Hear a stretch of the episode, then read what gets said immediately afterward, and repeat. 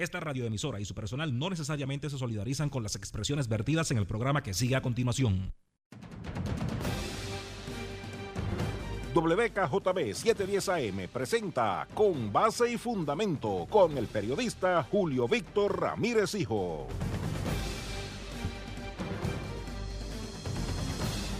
Saludos Puerto Rico, muy buenas noches, bienvenidos a Con Base y Fundamento a través de la que no respeta distancia WKJB 710.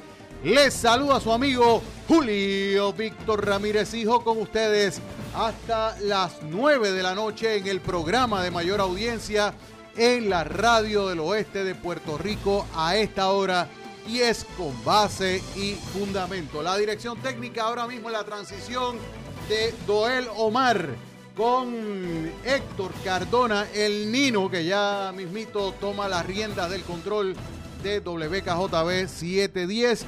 Y hoy pues tenemos un programa bien interesante. Ya dentro de un rato vamos a tener aquí en el estudio, que me voy a tener que poner la mascarilla, el alcalde de San Germán, Isidro Negrón Irizarri, porque fíjese, fíjese usted, eh, amigo y amiga que nos está escuchando y que nos está viendo a través de la transmisión de Facebook Live. Todo el mundo preocupado por Cabo Rojo, todo el mundo preocupado por Mayagüez. Eh, tengo entendido que hay sectores que todavía no han recuperado el servicio en esos municipios, pero bien poco se ha hablado de San Germán, que también está en, el trayecto del río Guanajibo, eh, que fue objeto de inundaciones, víctima de inundaciones sus residentes que se quedaron sin luz, que se quedaron sin agua y que pues obviamente también necesitan ayuda en esos sectores de la ciudad de San Germán. Y el alcalde de Isidro Negrón pues accedió a nuestra invitación para hablar sobre la situación de San Germán a raíz de la tormenta Isaías y aparte de eso, pues también eh, conversar eh, sobre la situación eh, relacionada con el COVID-19 que hasta hace algunos días eh, se había proyectado que los casos estarían aumentando dentro de lo que es la jurisdicción municipal de San Germán. Les envío saludos a toda la gente que se está conectando a través de nuestra transmisión de, de Facebook Live. Le damos las buenas noches a toda la gente que nos está saludando, a Milagro Ruiz, a Aracelis Cancela, a Oniel Troche, a Antonio Franchi, a Edwin Torres Ameli, que está de cumpleaños hoy. Felicidades, Edwin. Te estás poniendo viejo. Eh, Carlos Montalvo, saludos también. Eh, Edgardo Pérez, directamente del poblado Rosario, que se unió a la transmisión. Candy Lisiaga, también muchos saludos a todos. Eh, Joanis Rodríguez, de acá de la Sultana del Oeste, que también se ha unido a la transmisión. Duel, cuídate mucho, suave por la carretera. Eh, yo quiero empezar el programa antes de, de entrar eh, con los audios, eh, con las entrevistas eh, ya en el estudio y ya vía telefónica, yo quiero comentar una situación de una noticia que yo he estado pendiente de ella, la he estado cubriendo, la he estado cubriendo desde ayer. Y es la situación en la que un candidato o precandidato, un aspirante primarista a un cargo público aquí en, un distrito representativo de la región oeste de Puerto Rico, eh, está vinculado con un caso de ley 54 de violencia doméstica.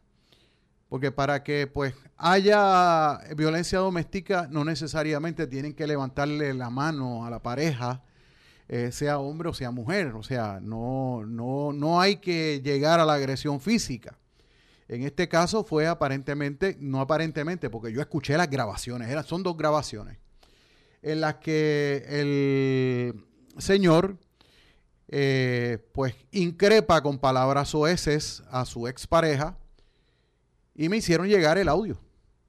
No lo voy a reproducir por aquí en el programa al aire a través de la emisora porque el lenguaje es fuerte, son palabras oeces que no están permitidas que se transmitan a través y se difundan a través de la, de la emisora. Eh, y pues hay que cuidarse. O sea, hay que cuidarse mucho eh, en ese sentido.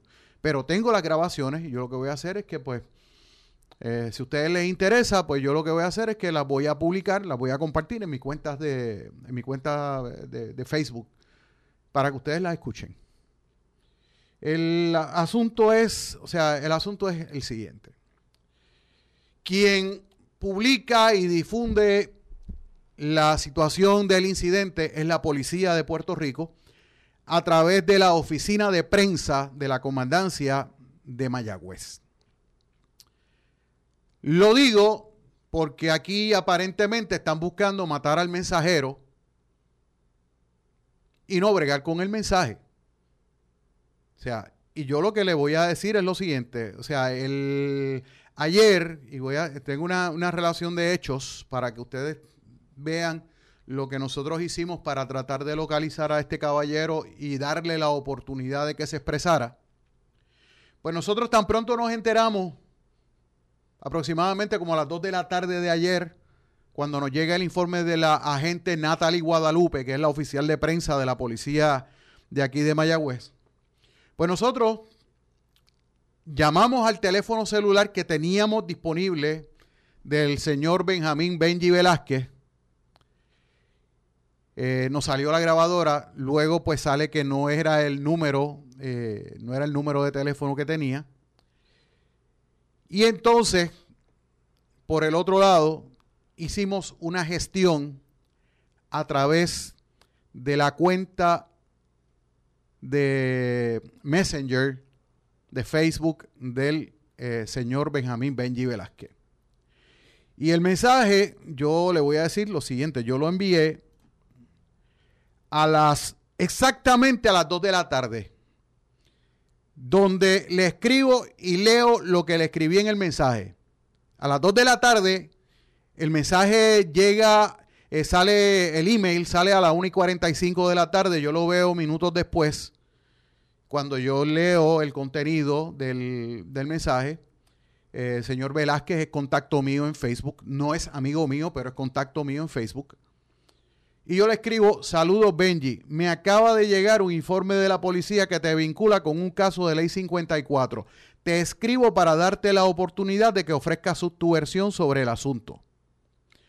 Me escribe, fueron las 2 de la tarde, pero a las 2 de la tarde me escribe. Digo, le escribo yo a él. Y me escribe a las 7 y 13 de la noche diciéndome, saludos Julio Víctor, pero no me dice nada más. Yo le contesto a las 8 y 35, que es cuando yo veo el Messenger. A las 8 y 35 de la noche, y el programa terminaba a las 9. Digo, este eh, decía, no, no, él lo vio a las, a la, lo vio a las 8 y 35. Decía, buenas noches, dame una llamada al 787-832-4592 para entrevistarte.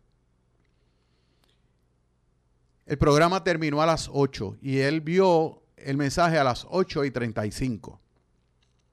No me contestó, no me dijo nada, no, escribió nada, solamente eh, me dejó en visto, dice sin 8.35 pm. O sea, visto 8.35 de la noche. Bien. Por la noche, como veo que no hay respuesta a través del Messenger, yo le escribo por WhatsApp. Le escribo a la cuenta de WhatsApp. Y le escribo a las 11 y 37 de la noche. Le, le escribo otra vez. Buenas noches, Benji. ¿Crees que mañana puedes estar en vivo en mi programa en WKJB y hacemos un Facebook Live para que expliques lo que pasó? Y eso fue a las 11 y 37 de la noche. Y entonces al lado del mensaje están los dos checkmarks azules, como que lo vio, como que vio el mensaje. Esta mañana no, no me contestó, o sea, solamente lo vio, pero no me contestó esta mañana a las 9 y 44 de la mañana. Me escribe un comunicado de prensa de cuatro párrafos que es casi exactamente lo mismo que él publicó ayer en la tarde en su muro de Facebook, que nosotros, eh, como no tenía la reacción de él, pues lo que hicimos fue que lo, lo, lo que escribió en el muro de Facebook se reprodujo tal y como él escribió en la calle digital, para que no digan después que no se le dio la oportunidad de defenderse. Ok. Escribió lo siguiente. En el día de ayer, 4 de agosto de 2020, varios medios de comunicación, Primera Hora, Metro, Vocero y otros, reseñaron que este servidor fue citado para someterme cargos criminales. La verdad es que fui citado para investigación y que la fiscalía dijo, esto es bien importante, escuchen esto, dijo que no se cometió delito alguno. Ni siquiera una orden de protección se despidió contra este servidor. Agradezco todos los mensajes de solidaridad de los electores de Aguada, Añasco, Rincón, Mayagüez y Moca. Este servidor continuará mi campaña. Está eh, primero habla en tercera persona y después habla en primera persona. Continuará mi campaña de altura y de ideas y espero que los electores rechacen con su voto este domingo las campañas bajas y difamatorias.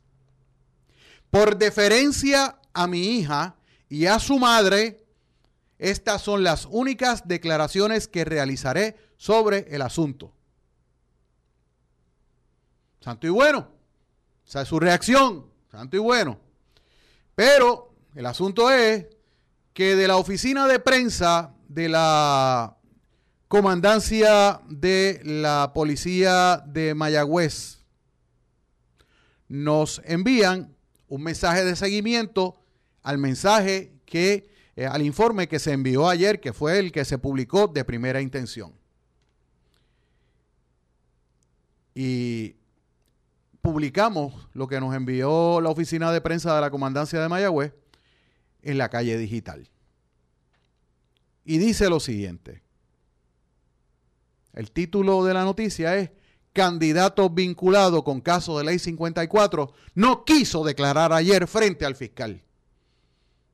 Eso es totalmente diferente a lo que dijo en su reacción, que la fiscalía dijo que no había caso, que no había delito.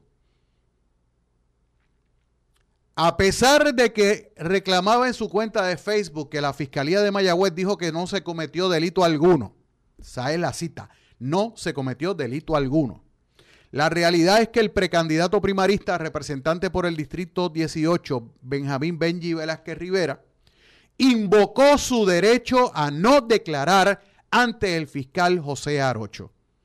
Eso no es malo, ese es su derecho. Si él no quería declarar ni no quería hablar eh, con el fiscal, pues ese es su derecho, su derecho a permanecer callado.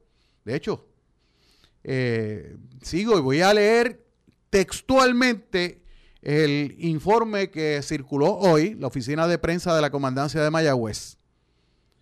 En fecha del 4 de agosto de 2020 a la una de la tarde, se consultó caso de violencia de género contra el señor Benjamín Velázquez Rivera en la Fiscalía de Mayagüez.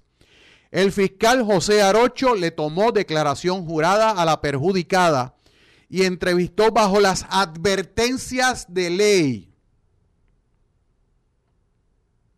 Ustedes, son, ustedes, saben lo que son las advertencias de ley que se le hacen a las personas cuando se le va a tomar declaración. Tiene derecho a permanecer callado, todo lo que diga puede ser usado en su contra, etcétera, etcétera. En presencia de su abogado, el licenciado Roland Arroyo, quien dice, dice aquí que Velázquez invocó su derecho a no declarar. O sea, esto dista mucho de lo que él alegó en sus declaraciones que me envió a través de, WhatsApp y lo que escribió en su cuenta de Facebook de que no se cometió delito alguno. Fue que él no quiso declarar ante el fiscal. El fiscal Arocho consultó el caso con la fiscal de distrito, Blanca Portela, quien determinó citar nuevamente el caso. No dicen para cuándo. Pero la fiscal Blanca Portela determinó citarlo otra vez. ¿Para cuándo? No sé, ni no, yo no sé. Pero dice que lo citaron. Se hizo una prueba, dice el informe de la agente Natalie Guadalupe de la Oficina de Prensa de Mayagüez, que se realizó una petición de orden de protección en el Tribunal de Mayagüez ante la juez Angie Acosta, quien luego de evaluar la prueba denegó la misma. O sea, la juez Angie Acosta dijo que no, pues, ameritaba una orden de protección. Sería el colmo, porque estamos hablando de un candidato político al que, o sea, que le van, a, que le, imagínese usted que le pongan una orden de protección. O sea, y de lo que yo conozco de este señor, yo entiendo de que él no es una persona peligrosa. Bocón sí, porque yo escuché el audio de lo que yo escuché la grabación. Pero no creo que le vaya a ocasionar ningún daño físico. Y pues aparentemente la juez tomó en consideración eso. Estos hechos, sigo leyendo el informe, son relacionados a una querella de violencia de género radicada el 3 de agosto de 2020 a las 6 y 30 de la tarde, donde la querellante alega haber recibido el 27 de julio de 2020 un mensaje de voz de parte de su expareja, el señor Benjamín Velázquez Rivera, donde éste le profería palabras oeces en descrédito a su persona. Reza textualmente el documento. Temprano, en un comunicado de prensa enviado a través de la aplicación WhatsApp, Velázquez dejó fuera el dato de que invocó su derecho a no declarar ante el fiscal que atiende el caso, porque eso no lo mencionó por ningún sitio en el comunicado que envió, ni lo que escribió en Facebook. O sea, él no dijo en ningún momento que él no quiso declarar ante el fiscal y que invocó su derecho a permanecer callado y a no declarar. O sea, vamos a decir la verdad. Y la cosa es que, pues, este, yo, pues, vuelvo y cito la comunicación que les leí al principio, donde él, eh, después de escribir lo que escribió, eh, dice que por deferencia a su hija y a su madre, esas son las únicas declaraciones que hará sobre el asunto. Ahora pregunto yo. Ahora pregunto yo. Él dice que espera que los electores rechacen con su voto este domingo las campañas bajas y difamatorias. Y la pregunta que yo me hago es si un informe de la Policía de Puerto Rico que reseña hechos es difamatorio. Usted tendrá su día en corte y se defenderá, etcétera, etcétera. En ningún momento en lo que se publicó, en ningún momento en lo que se publicó, se está difamando y se está diciendo que él hizo tal o más cual cosa. O sea, se está citando directamente el informe de la policía que le imputa unas, unas actuaciones a esta persona. Que tendrá en su momento que declarar sobre ella. Pero yo le digo a ustedes, yo estoy tentado a reproducir eh, las grabaciones aquí en el programa. El problema es que las, hay, hay palabras oeces bien malsonantes que no se pueden reproducir. Yo, yo lo pudiera reproducir en el Facebook Live, que no está regulado, pero la emisora sí está regulada. Y yo tengo que tener mucho cuidado con eso.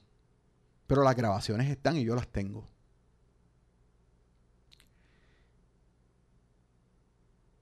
Aprendan. Si usted va a decirle a la prensa eh, algo.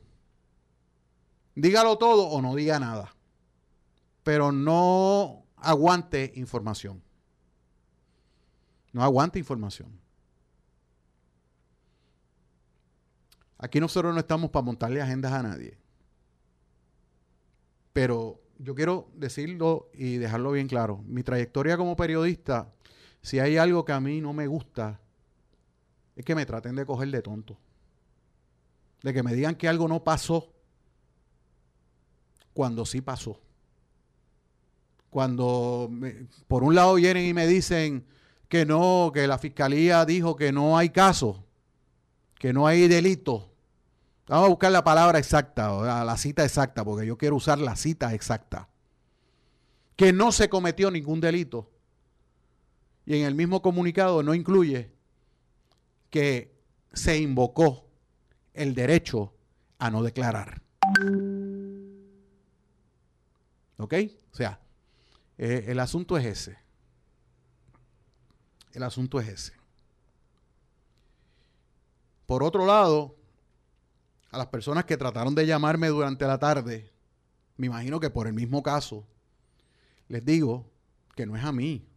O sea, ustedes preparen su defensa en el tribunal. Yo únicamente me ceñí al informe de la policía. Dos informes, uno enviado ayer y otro enviado durante el día de hoy. Ni se le puso ni se le quitó. Otra cosa que quiero decir. Hay gente que por el hecho de que tienen amistad con miembros de mi familia, creen que por carambola son amigos míos también.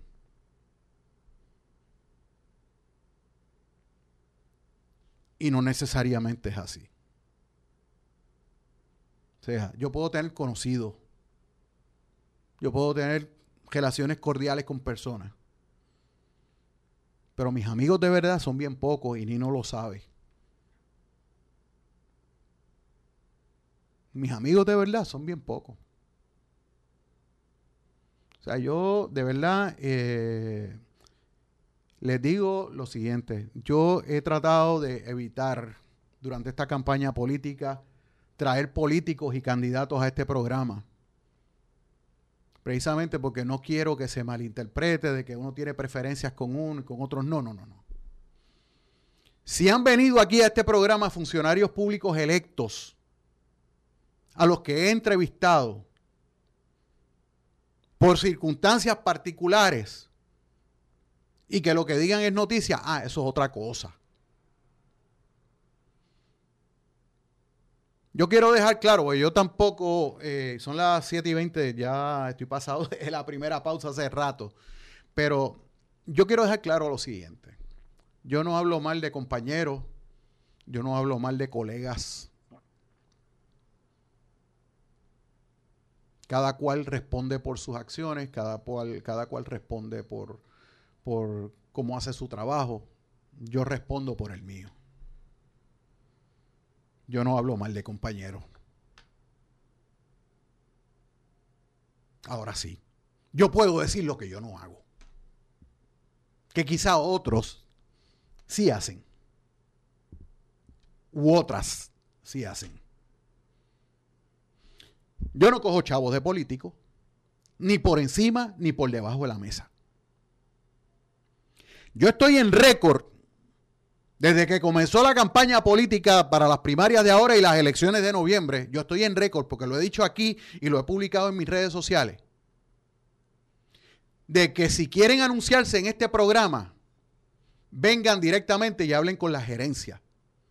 Y me dejan afuera de cualquier negociación. Porque no quiero ni siquiera la apariencia de que estoy cogiendo chavos de, políticos, ni de campañas, ni mucho menos. En el caso de la calle digital, que por ese medio yo respondo, yo me impuse un propósito y es no aceptar anuncios políticos en esta campaña. Dirán, ay, Julio Víctor, qué bobo eres. Por no decir una palabra que empieza con pen y termina en, en dejo. Pero no. Mi reputación, mi nombre y mi credibilidad como periodista está por encima, como lo dije hace algún tiempo atrás, está por encima y es más valiosa que los cientos o los miles de pesos que me puedan representar anuncios políticos a mí.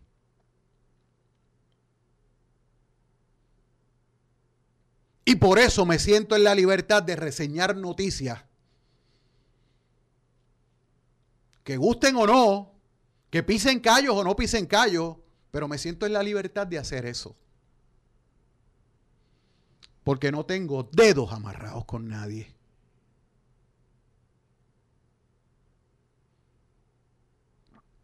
Nada, me voy a la primera pausa, a la de las y cuarto, son las 7.23 minutos, regresamos en breve. Esto es con base y fundamento a través de WKJB 710. Te habla tu alcalde de Añasco y amigo Jorge Esteves Martínez. El oeste necesita una mujer comprometida, servidora pública y defensora del Partido Popular Democrático. El 9 de agosto, vota como yo. Vota por la número 2 en tu papeleta rosa, Migdalia González. El oeste se fortalece con Migdalia, senadora del distrito Mayagüez-Aguadilla.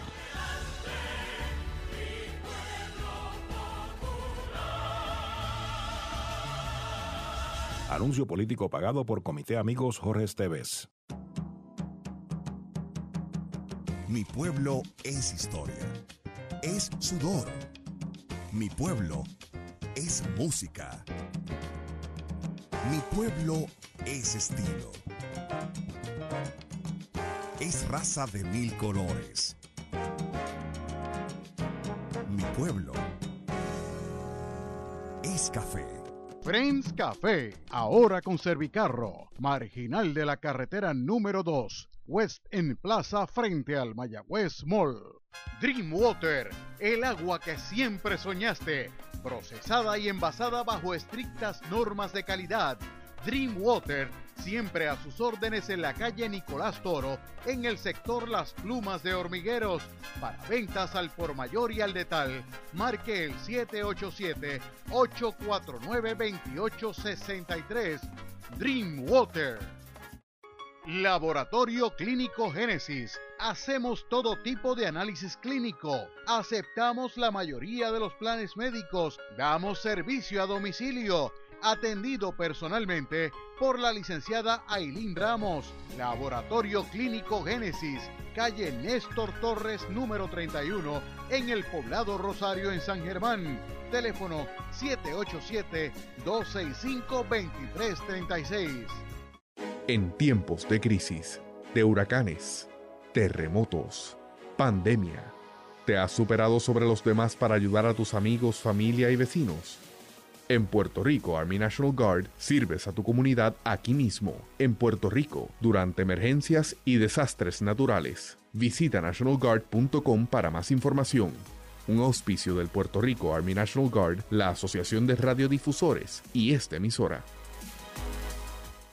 Farmacia Yarián en la calle Brown número 44 en Cabo Rojo, con servicios de sellos de rentas internas y UPS. Juega lotería electrónica, saborea el famoso Jolly Ranger, date el cafecito con ATH móvil. En Farmacia Yarián te hacemos la vida más fácil, cuidamos tu salud y bienestar. Farmacia Yarián, comunícate al 851-1275 con su nuevo horario, según la nueva orden ejecutiva del municipio de Cabo Rojo. Lunes a viernes de 8 de la mañana a 6 de la tarde, sábados 8 de la mañana a 5 de la tarde, domingo cerrado. Farmacia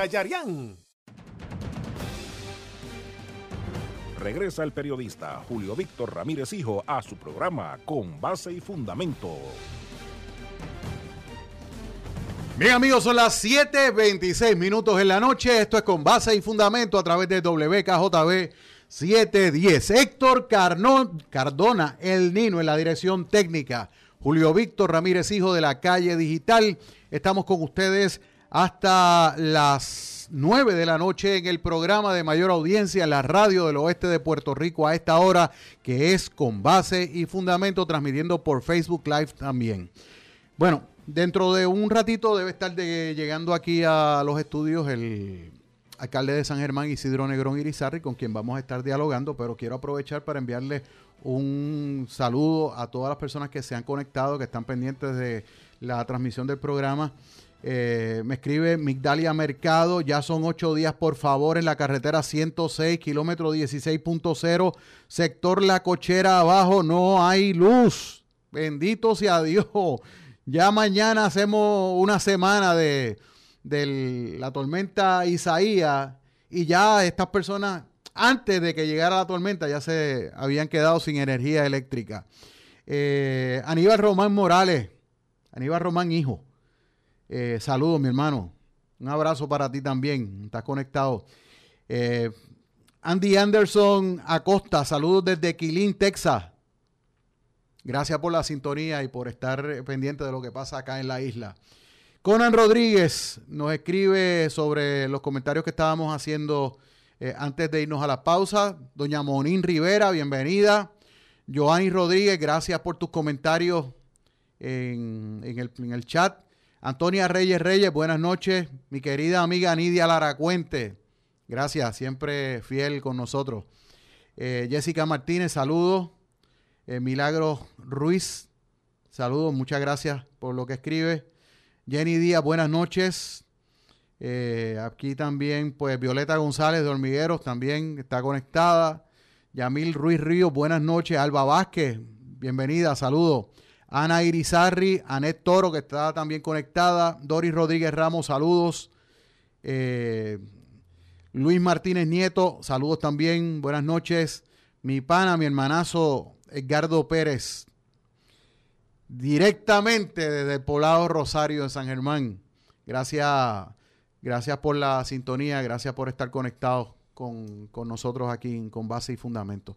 Bueno, hoy el, el presidente de la Cámara de Representantes eh, hizo una conferencia de prensa después de que las autoridades federales fueran al Capitolio. Porque esto no ha parado, esto no se quedó únicamente con el allanamiento en la casa de Tata Charbonnier y el allanamiento en la casa de Nelson del Valle, allá en Toa Alta. Hoy fueron de nuevo al Palacio de las Leyes y pues fueron a buscar información, tengo entendido, sobre Nelson del Valle. Eh, más adelante voy a compartir un pedacito de la conferencia de prensa del presidente de la Cámara de Representantes, Carlos Johnny Méndez. Pero antes de eso, quiero, para la gente de acá de Mayagüez, quiero compartir unas declaraciones de la gobernadora Wanda Vázquez Garcet sobre el comienzo de los trabajos de limpieza del río Yagüez. Ahora, después de que pasó lo que pasó. Dice la gobernadora Wanda Vázquez Garcet indicó que la Guardia Nacional de Puerto Rico está lista para iniciar trabajos de mitigación en la cuenca del río Yagüez en una misión de apoyo al Departamento de Recursos Naturales y Ambientales en conjunto con el municipio de Mayagüez. En un comunicado de prensa, la gobernadora expresó lo siguiente, y cito, durante el paso de la tormenta tropical Isaías, vimos cómo cientos de familias se afectaron por la crecida del río Yagüez debido a las constantes lluvias que caían en la zona. A esto se suma la cantidad de sedimento, escombros y vegetación que eh, transcurre, digo, entre, la mejor palabra es fluye, por la cuenca del río que cruza la ciudad de Mayagüez, por lo que me alegra que la Guardia Nacional nos haya comunicado que están prestos a comenzar los trabajos de limpieza. Eh, como dicen en Castilla la Vieja, too little, too late. Pero nada, nunca es tarde si la dicha es buena. Dice que el trabajo consiste en realizar una limpieza del área que ayudaría grandemente a que las aguas del río se mantengan en su cauce durante los momentos de fuertes lluvias. 38 soldados de la Guardia Nacional estarán inmersos en este proyecto que se extenderá por 60 días.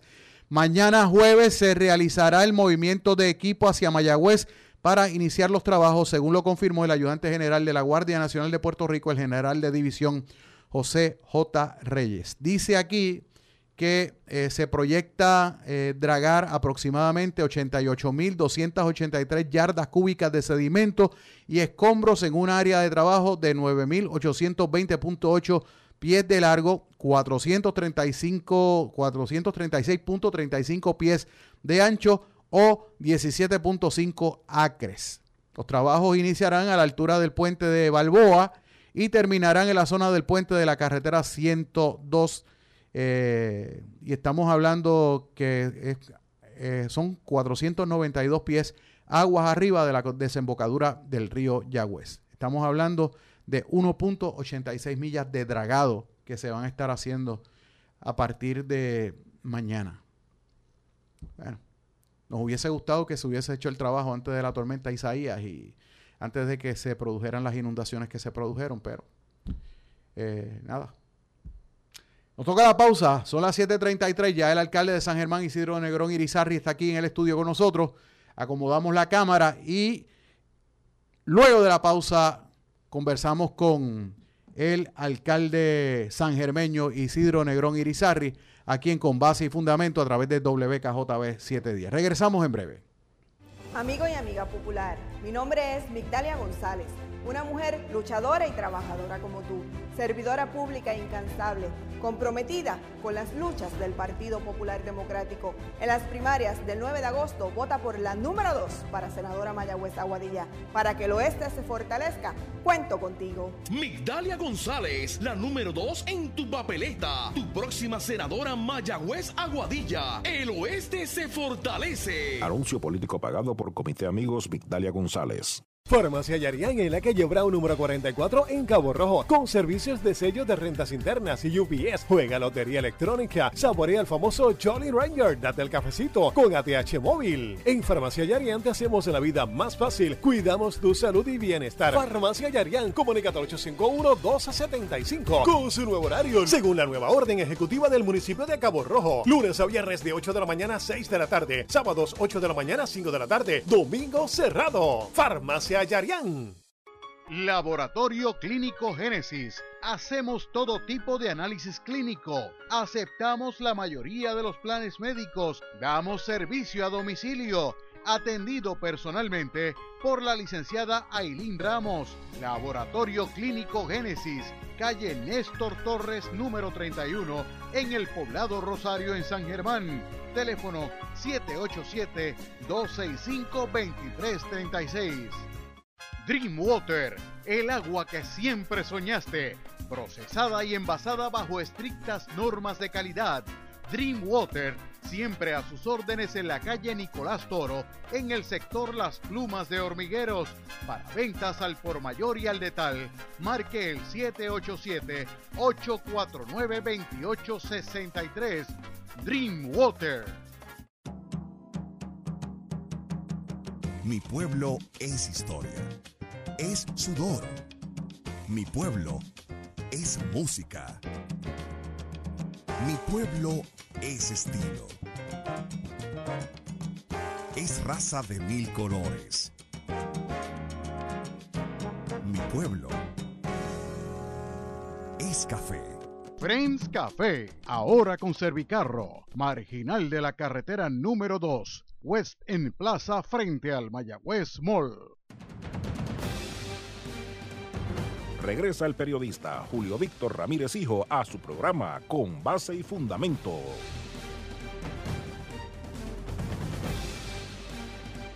Bien amigos, son las 7.36 minutos en la noche. Esto es con base y fundamento a través de WKJB 710. Héctor Cardona, el Nino, en la dirección técnica, Julio Víctor Ramírez, hijo de la calle digital. Estamos con ustedes hasta las 9 de la noche en el programa de mayor audiencia en la radio del oeste de Puerto Rico a esta hora con base y fundamento. Ya ustedes vieron que nos pusimos mascarilla porque pues ese es el protocolo aquí en la emisora. Eh, cuando estoy solo pues no hay problema, yo me la quito, pero cuando estamos acompañados pues definitivamente pues hay que proteger al invitado y protegernos nosotros también y le damos la bienvenida le damos la bienvenida al alcalde de San Germán, la ciudad de las Lomas de Santa Marta, don Isidro Negrón Irizarri. Bienvenido. Buenas noches, Julio, y buenas noches a todos los amigos que nos están eh, viendo, ¿verdad? A través de Facebook Live y los que nos están escuchando a través de WKJB. Bueno, alcalde, hay eh, temas por los que le invité eh, al programa y que me gustaría tratar con usted. Este, el jueves de la semana pasada, la tormenta tropical Isaías afectó eh, esta zona eh, grandemente. El río Guanajibo se desbordó por varios, por varios tramos. Hormiguero se afectó. Mayagüez se afectó por las inundaciones del río Yagüez, del Guanajibo, etcétera. Eh, el río Añasco también, el río Grande de Añasco también se, se, desbordó. Y obviamente, pues San Germán está dentro de lo que es el, el flujo del río Guanajibo. Desde el punto de vista de daños, ¿cómo se afectó la, la ciudad de San Germán? Mira, eh, hubo daños a la agricultura eh, considerablemente. Eh, hubo daños a toda la población en términos de, yo creo que todo el mundo perdió sus alimentos, porque el que menos estuvo tres días sin luz y todavía tenemos algunas familias sin luz. Por lo tanto, todos esos alimentos se perdieron. En adición, hubo daños a algunos caminos municipales y carreteras estatales. Eh, el agua, eh, como por un día, día y medio también, tuvimos problemas, dificultades con el agua, ya que la planta que le suple a San Germán, que es la, planta de Laja, pues tuvo problemas con su generador y eso provocó el que en un momento dado San Germán, prácticamente casi todo San Germán estuviese sin agua. Eso gracias a Dios ya lo logramos superar Entiendo que yo diría que el 99% de las familias tienen agua en San Germán. Y hasta esta mañana habían todavía como unas 300 y pico de familias que no tenían energía eléctrica. En este momento hay más porque hubo una avería en la carretera 119 donde se cayeron unos alambres y hay una gran cantidad de familias, miles de familias sin luz en este momento. Específicamente, de, o sea, la carretera 119 pasa por qué barrio de San Germán? La 119 cruza Caín Bajo, cruza Caín Alto, cruza Oconuco Alto, eh, Rosario Alto, eh, básicamente esas áreas. Pero la red eh, eléctrica corre hacia diferentes lugares, como una, una diversificación de venas que va corriendo por diferentes lugares. Se ramifica. Se ramifica y entonces tenemos sectores eh, en donde probablemente las personas, por ejemplo, en Duey, personas que están sin luz pero no viven en la 119, pero esa ramificación eh, de la infraestructura eléctrica le lleva energía eléctrica hasta Duey. Y entonces eh, se queda Duey sin luz, se queda Oconuco bajo sin luz se queda Oconuco Alto sin luz, se quedan eh, diferentes, Caín Bajo sin luz, este, diferentes lugares. Así que este, ya están bregando, ya la autoridad está bregando ahí. Yo entiendo que ya para mañana, una vez ya esto se restablezca esta noche, que esperamos que sí, ya para mañana la mayoría de los casos que quedan son casos de bolsillo. Ok. Tres, cuatro, cinco familias. Esos duelen. Este, esos duelen. Esos duelen porque son más lentos. A veces son una trenza que está debajo de, los árboles y en lo que la identifican, en lo que remueven el árbol. Nosotros le hemos dado mucho apoyo a la autoridad removiendo eh, árboles para que ellos puedan levantar la línea rápido. Este, pues porque necesitamos unirnos en este tipo de, situación para que las familias reciban el servicio lo más pronto posible. Este, pero nuestra meta es, y es lo que aspiro, que a más tardar este viernes ya todo San Germán tenga luz. Este viernes para este viernes, esa es mi, esa es mi meta. Ojalá y sea mañana. Eh, pero es como yo le explico a muchas personas, si hubo 150 averías, no hay 150 eh, brigadas para atenderlo. Hay mucho menos brigadas, hay quizás 5 o 6 brigadas. Pero el distrito de San Germán no lo comprende San Germán solamente, el distrito de San Germán lo comprende San Germán, Hormiguero, Sabana Grande, Lajas, Cabo Rojo. Por lo tanto, eh, esas brigadas se tienen que distribuir entre todos esos municipios. Hormigueros y Lajas ya estaban completamente eh, energizados, pero San Germán y Cabo Rojo somos los municipios con mayor cantidad de averías porque este, en San Germán pues hay mucha, eh, hay muchas áreas topográficamente accidentadas donde las líneas corren a campo traviesa por los montes y entonces la vegetación eh, está sumamente alta porque la autoridad no le ha dado el mantenimiento adecuado a las mismas. Y eso pues provoca que en momentos como este el problema se extienda por más días que de lo que normalmente pudo haber sido. Ok, eh, sé que las líneas grandes que vienen desde, por ejemplo, Costa Sur, pasan por San Germán. Eh, esas líneas eh, pasan por Lajas y cogen algo, algo de San Germán. Parte de San Germán pasa. Por lo menos le distribuyen a San Germán. Ok. Entonces, eh, desde el punto de vista del trabajo, porque hubo una queja, particularmente del alcalde de Cabo Rojo, Roberto Hoy Ramírez, la semana pasada, antes de que se produjera la renuncia de José Ortiz a la Autoridad de Energía Eléctrica, que de hecho la renuncia era efectiva hoy. Este, él había dicho de que el director ejecutivo de la Autoridad de Energía Eléctrica nunca se había comunicado con él, a pesar de ser un oficial electo. Y me gustaría saber si en el caso de San Germán fue igual. No, nunca. Yo tengo, siempre tuve muy buena relación con José porque yo conozco a José desde mucho antes de, yo ser alcalde y él entrar a la vida pública, ¿verdad? Eh, nos conocíamos porque su esposa era dueña del laboratorio y yo, fui, yo fui presidente de la Asociación de Laboratorios, nos conocíamos y nos, siempre hemos tenido una, una, muy buena amistad y una buena relación. Y siempre que yo lo llamé, a mí me respondió. En este evento, yo, él no me llamó, pero yo tampoco lo llamé. Porque yo mantuve toda mi comunicación directamente con el director de distrito en San Germán, Omar Ortiz, quien siempre responde muy bien a nuestro a nuestros planteamientos. O sea, la, eh, la relación del municipio, del alcalde y el municipio con los funcionarios locales de las corporaciones públicas son buenas, son buenas. tanto energía eléctrica como acueducto. Y eso me permite el que nosotros podamos eh, lograr que en un tiempo corto se restablezcan los servicios. Yo sé que para todo el mundo un día, dos días, tres días, cuatro días, cinco días es desesperante, ¿verdad? Sí. Pero podrían ser dos semanas, tres semanas, cuatro semanas, si uno no tuviese esa buena relación con ellos y que ellos le respondieran a uno. O sea, eh, eso es, fundamental. Y yo mantengo una buena relación con ellos. Les, en, muchas ocasiones les hago planteamientos, ¿verdad? Eh, fuertes en el sentido de que, mira, tengo esta comunidad, no tienen agua, llevan tantos días, este, me dicen que les va a llegar, pero no les llega. Pero no llego al punto de, que eh, entre en una pelea directa con ellos porque yo no los voy a necesitar una sola vez. Yo los voy a necesitar muchas veces para ayudar al pueblo. Así que mantengo una buena relación con ellos y hasta el día de hoy han sido muy responsivos a, nuestros planteamientos. Eh, la preocupación de Bobby yo la comparto porque cuando José Ortiz hace el planteamiento de que eh, el 98-99% de Puerto Rico ya estaba energizado. Sí, sí. Pues entonces lo que uno plantea es, oye, si eso es así, pues ¿por qué no me envían brigadas de otros distritos para el oeste para que entonces los municipios que hemos sido afectados podamos establecer el servicio, el servicio mucho más rápido. Claro. Hoy creo que en San Germán había una brigada de Moca que estaba ayudando en, en un área de, de San Germán, en el área de, de la cuchilla, entre Duey Alto y Rosario Alto, ahí en la frontera, eh, en una avería que ayer fuimos a verla, en unas líneas que, eh, primarias que cayeron en un área bien boscosa.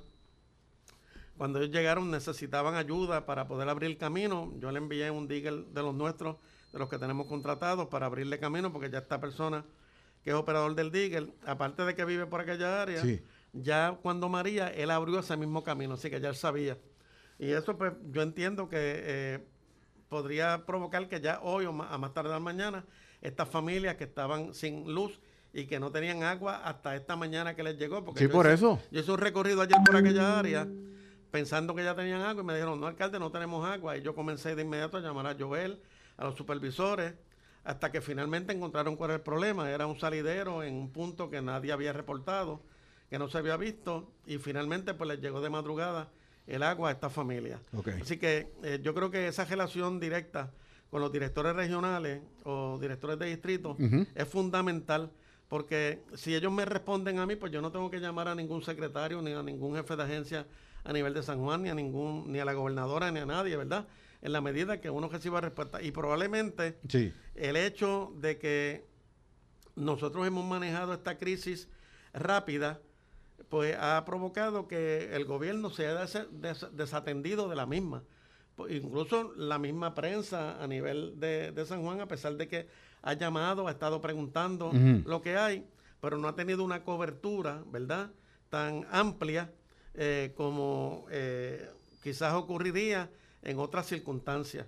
Pero todavía Cabo Rojo tiene familia sin luz, San Germán tiene familia sin luz.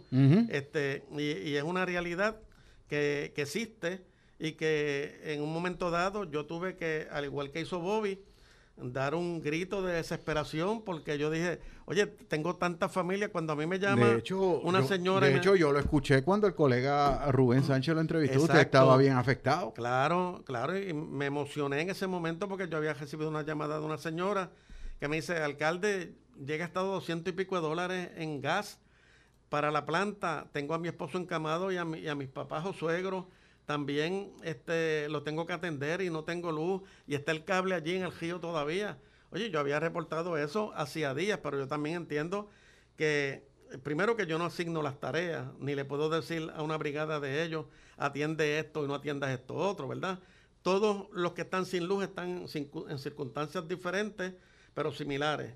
Diferentes en el sentido de que quizás hay personas sin luz, pero no tienen ningún familiar encamado y otros la tienen, similares en que ninguno de los dos tiene luz, ¿verdad? Y entonces ahí, eh, obviamente, el, que dirige la agencia no tiene ese, conocimiento, pero ya uno en la calle lo recibe, uno le digo, mira, ahí hay unos viejitos, necesito que me atiendas este asunto. Sí, claro. Y por lo general ellos son responsivos a eso, ¿verdad?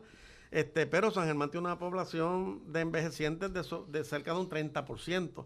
Por lo tanto, en casi todos los lugares de San Germán tenemos personas mayores. No, de hecho, o sea, este, estamos hablando de que esta región particularmente, estamos hablando no solamente de San Germán, estamos hablando de Hormiguero, creo que Mayagüez también, o sea, tiene un porcentaje bien alto de personas mayores. Exacto, y entonces con una prevalencia alta en diabetes. Sí. Pues, muchas personas me llaman, alcalde, no tengo para, para eh, los medicamentos de la diabetes, ¿verdad?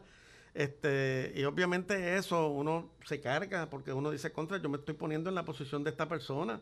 Tú sabes, este, tiene un familiar que se le puede morir, o sea, este, y, y, no vemos que le llegue la luz, no vemos esperanza en cuanto a eso. Gracias a Dios, después de ese llamado que yo hice, asignaron unas brigadas privadas, comenzaron a llegar brigadas de otros municipios a darnos apoyo, ¿verdad?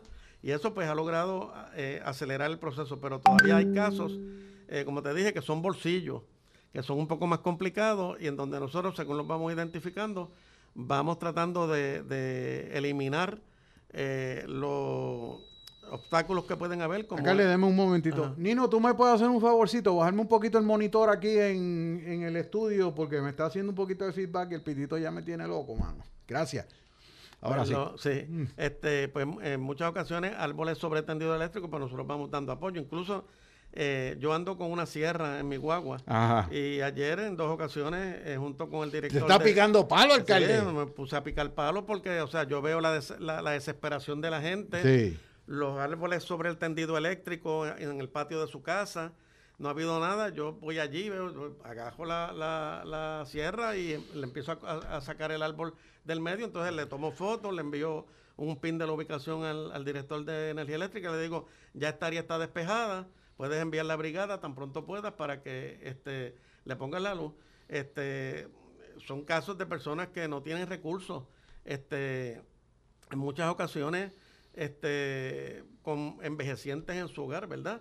Así que pues uno tiene que estar preparado para atender este tipo de situación y en el mismo, el mismo día de la tormenta eh, me, llama, me llama alguien para eh, que había habido un deslizamiento de terreno, yo llego con el digger hasta allá, pero nos damos cuenta que hay un árbol que hay que picar para poder sacar el deslizamiento. Pues inmediatamente yo agajé la sierra, saqué el árbol de, de lado y dejé trabajando al digger y me fui para otro lado donde había caído otro árbol sobre el tendido eléctrico y allí ayudé a los muchachos con la sierra para que, porque la sierra que ellos tenían ya la cadena no les servía, y luego traje más gente mía para ayudar. O sea, son las cosas que uno tiene que hacer en momentos como este, porque uno se tiene que poner en la posición de la persona que está afectada. Y uno espera que si uno estuviese en esa situación, alguien llegara y le diera la mano a uno. Alcalde, y a la gente que nos está viendo a través del Facebook Live, les invito a que entren a la calle digital, a la noticia relacionada con la condición del río Guanajibo hoy. Unas fotos aéreas que me enviaron, un agricultor que tomó unas fotos de, un dron eh, sobre el grado de acumulación de, sedimento. y de bambúa en el río Guanajibo. Le estoy mostrando al alcalde, le estoy mostrando las fotos, las originales eh, para que vea eh, la magnitud de la situación y esto le afecta a San Germán. Esto es la acacia. Esto es la acacia y mire, y mire cómo estaba la corriente del río hoy. Que un aguacero hacía un, desbordamiento fácil. gracias a Dios que después de la tormenta no ha habido más lluvia. Gracias al Señor, ¿verdad? Sí. Este, Pero que el pues, nivel, o sea, el nivel, del, agua está, alto. está alto. Entonces, vemos los videos, todavía hay fincas que están anegadas. Muchas de estas fincas son fincas de, de, heno. Sí. Este, en San Germán las de plátanos y guineos se fueron. ¿Se fueron? Sí, se fueron. las pérdidas en cuanto las cuantifican. Este, no, no tengo ese número, pero yo entiendo que las pérdidas totales cuando las sumamos entre eh, público y privado sobrepasa los 5 o 6 millones de dólares. Alcalde, prácticamente se puede caminar por encima de las bambúas a nivel de, la acumulación que hay. En San Germán nosotros tuvimos que sacar la familia que, viven a la orilla del río Guanajibo, llevamos una cuacua escolar y, a los que se quisieron ir voluntarios, ¿verdad? Este lo sacamos en la parte baja, llegando ya a la haciendita. Allí una propiedad perdió todo, todo el mobiliario, eh, el techo de la casa también se fue por los vientos. En esa área eh, yo tuve que remover las brigadas que estaban trabajando en ese momento porque el río se iba a salir y entonces iban a quedar incomunicados por ambos lados y no, no quería que hubiese alguna tragedia, ¿verdad? Y luego cuando bajó, pues regresaron y, pudieron continuar eh, en esa área, pero en el mismo en pleno momento de, la tormenta con lluvia y viento, sí. este, pues tuve que irlos y remover de allí para evitar que hubiese una tragedia, porque estos muchachos son tan apasionados en lo que hacen que a veces eh, están tan concentrados en el trabajo que se olvidan de lo que está pasando alrededor. Y entonces puede venir un golpe de agua y, por eso. causar una tragedia que nosotros no queremos no queríamos de hecho es un llamado que le estamos haciendo a, muchas personas que creen que las cosas ya se normalizaron. O sea los caudales de los ríos y de las quebradas siguen altos. Y entonces el hecho de que por ejemplo ahora mismo el nivel del agua en, el río donde la gente se va a bañar esté bajito no significa que aguas arriba venga un golpe. Claro.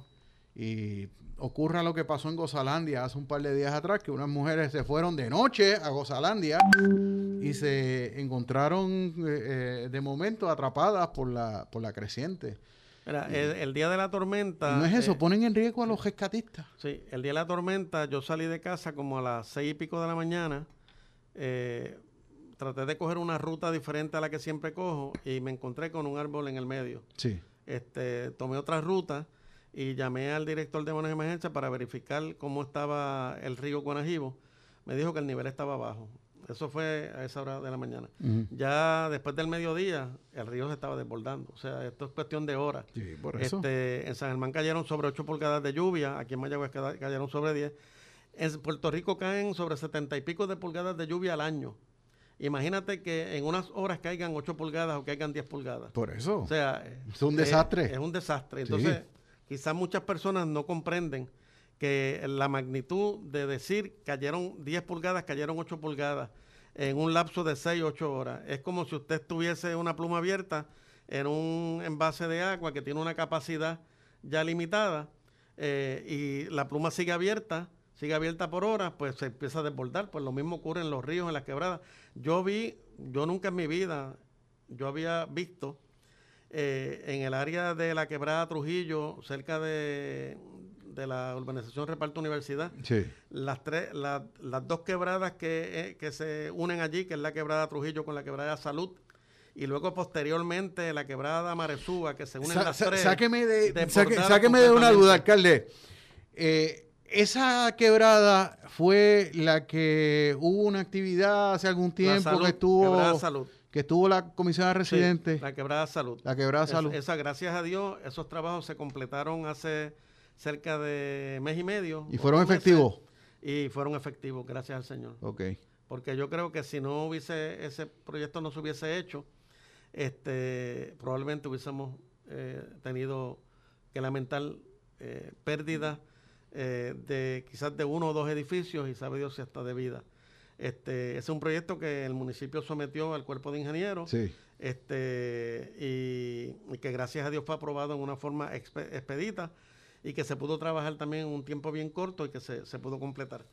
Este, pero ahí se unen varias quebradas y luego eh, esas dos quebradas se unen a la quebrada Maresúa que cae cerca del área del cubano.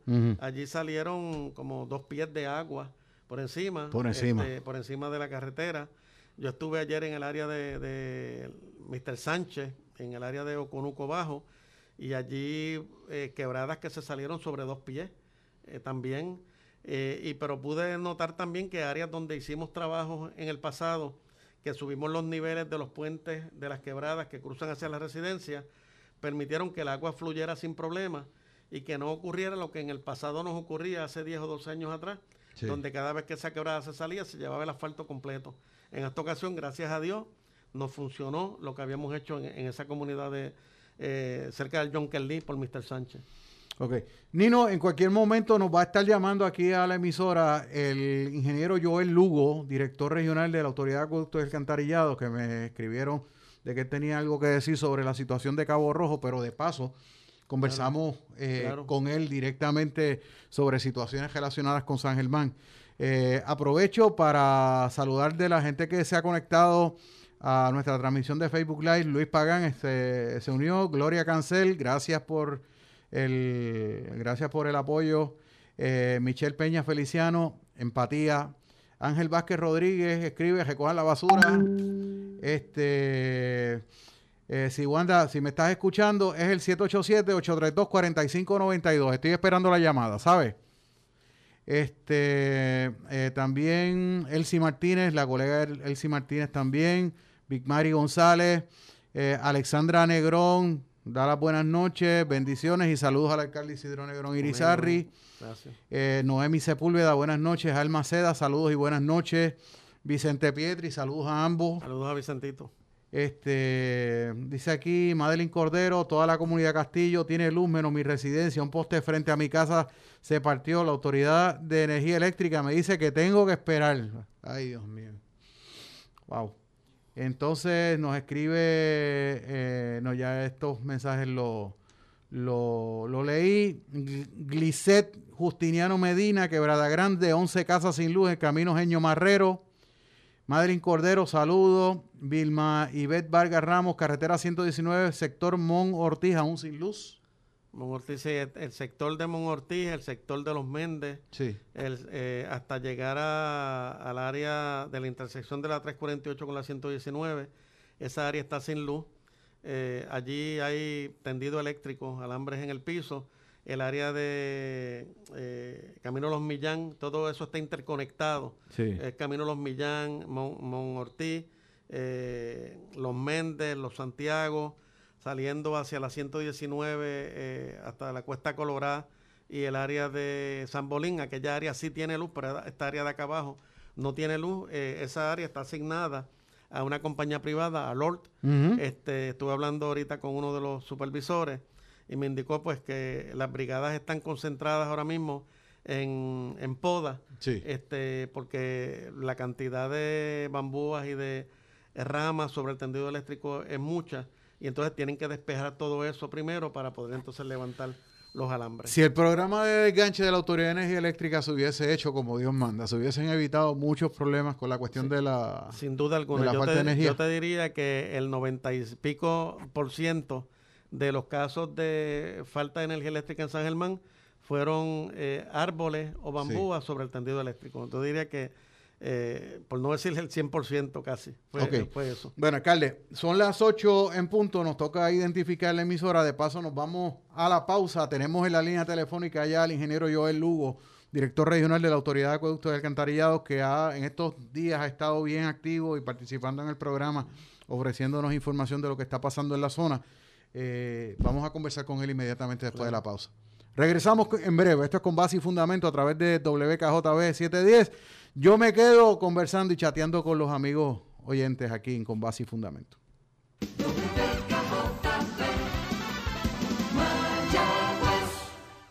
Plaza Sultana, con todos sus restaurantes y locales en la marginal de la carretera número 2 en Mayagüez, te informan que cumpliendo con la orden ejecutiva de la gobernadora de Puerto Rico por la pandemia del COVID-19, están ofreciendo los servicios de órdenes por teléfono para recogido, delivery, servicarro y salones abiertos con las debidas medidas de seguridad. Longhorn Restaurant, Sizzler, Dynasty Restaurant, Subway, Taco Maker, Wendy's, Church's Chicken, Cold Stone, Starbucks y Marcos Pizza, todos en un mismo lugar. Plaza Sultana en Mayagüez y este virus lo paramos unidos.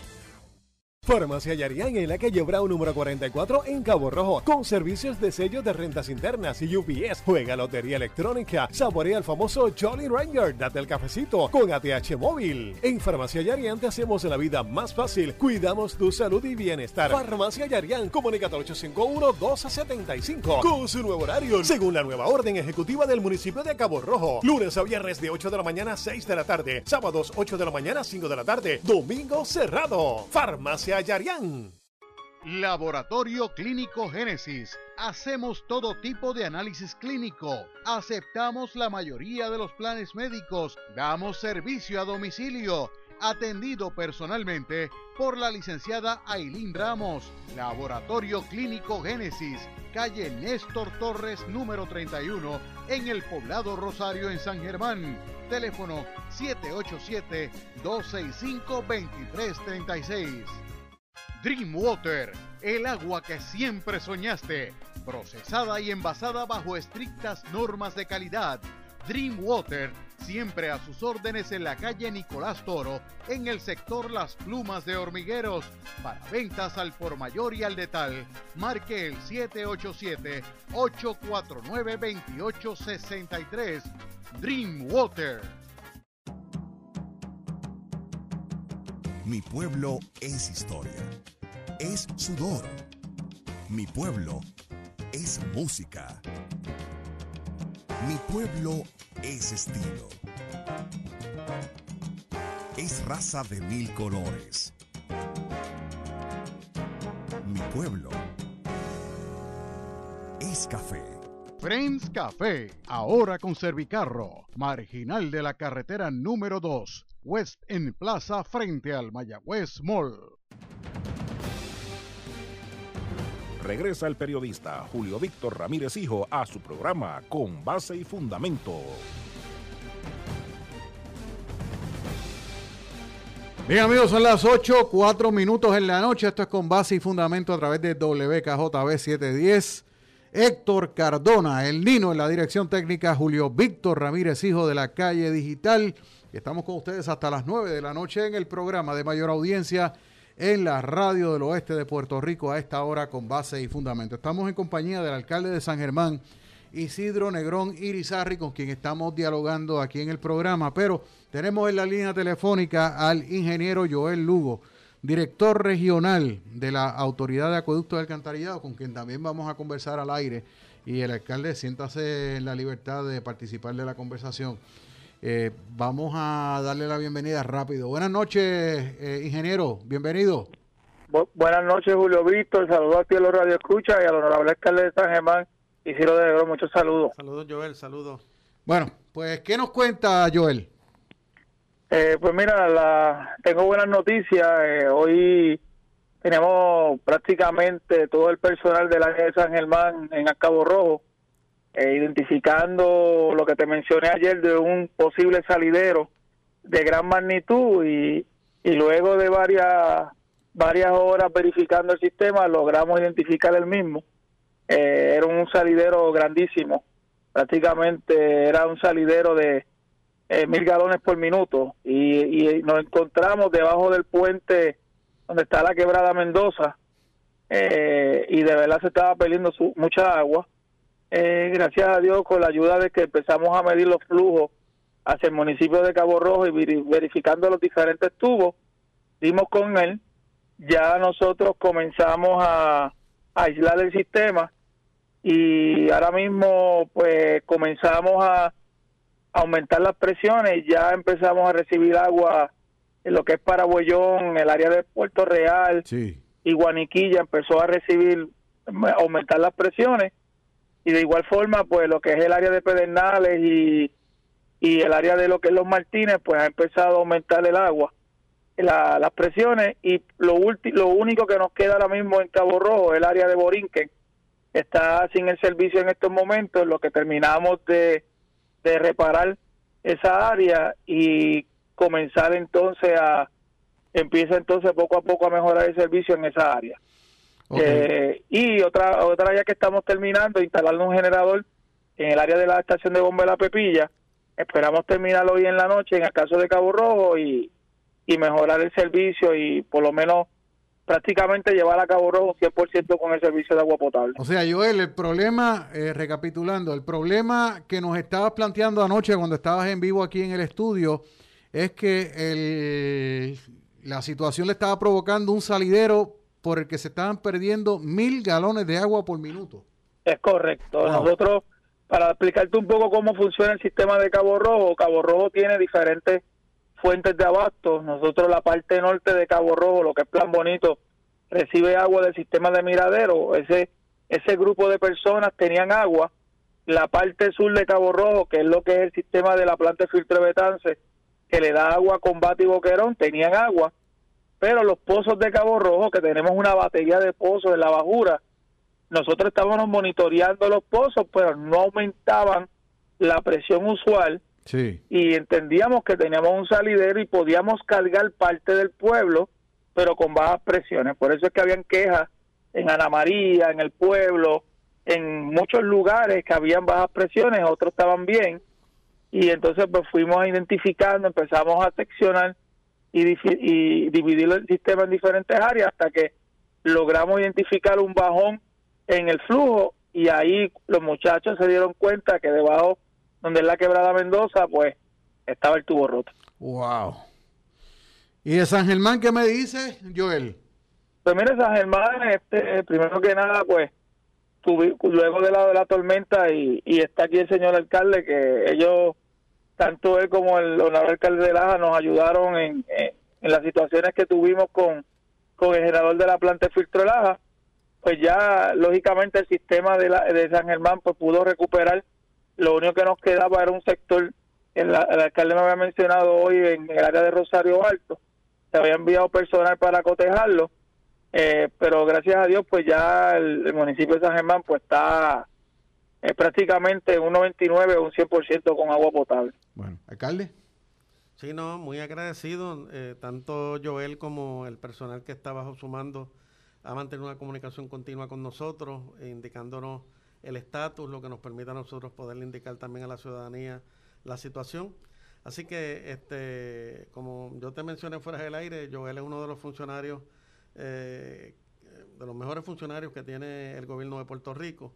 Este, muy accesible, muy conocedor del sistema eh, y con quien tenemos una excelente relación. Es un San Germeño del cual nos sentimos orgullosos. Bueno, yo no sabía que tú eras de San Germán. Bueno, Joel, muchas gracias parece que, la llamada. Parece que se, cayó la llamada. Bueno, pues está bien. Gracias al ingeniero Joel el Lugo, director regional de la Autoridad de Acueductos y Alcantarillados acá en la zona oeste de Puerto Rico. Este, yo tengo que agradecerle tanto a él como a la querida amiga Wanda Matías de la Oficina de Comunicaciones de la Autoridad de Acueductos y Alcantarillados. ¿Está ahí? Ok. Joel, ¿estás por ahí? Sí, estoy aquí, estoy aquí. Oh, ok, era que estábamos, estábamos echándote flores, fíjate, qué cosa. Por el hecho de ser San Germeño, que yo no sabía que tú eras de San. Germán. Sí, yo soy de San Germán, eh, criado, nacido ahí en la ciudad de Las Lomas. De ahí sale ah, gente buena, mi vieja es de San Germán también, así que imagínate tú. Y atlético hasta el final. Bueno, ah, eh, que no lo sea. Bueno, gracias, gracias Joel, y gracias también tanto a ti por siempre estar accesible eh, para conversar con nuestra gente y también a la querida amiga Wanda Matías de la Oficina de Comunicaciones, que eh, es de, la, de las pocas funcionarias de oficinas de comunicaciones de corporaciones públicas y de agencias gubernamentales en general, que nos mantiene al tanto de las cosas que están haciendo. Y si mucha gente sabe del trabajo que realiza o que proyecta para próximos días la Autoridad de Acueducto y Alcantarillado, se debe a la diligencia de Wanda. Y eso hay que reconocerlo. Quería mencionarte, este, Julio, que nosotros tenemos un chat, yo tengo un chat con el personal de Acueducto, que está incluido en él. Este, Pero ese se puede publicar. Sí, sí, se puede publicar, Porque ese chat es exclusivamente de situaciones, si por ejemplo hay un sector sin agua o hay un boquete que no se ha tapado, pues yo le envío la información a través del chat, yo recibo respuesta inmediata o por lo menos Joel da instrucciones de que se atiende esa situación. O sea que es muy productivo.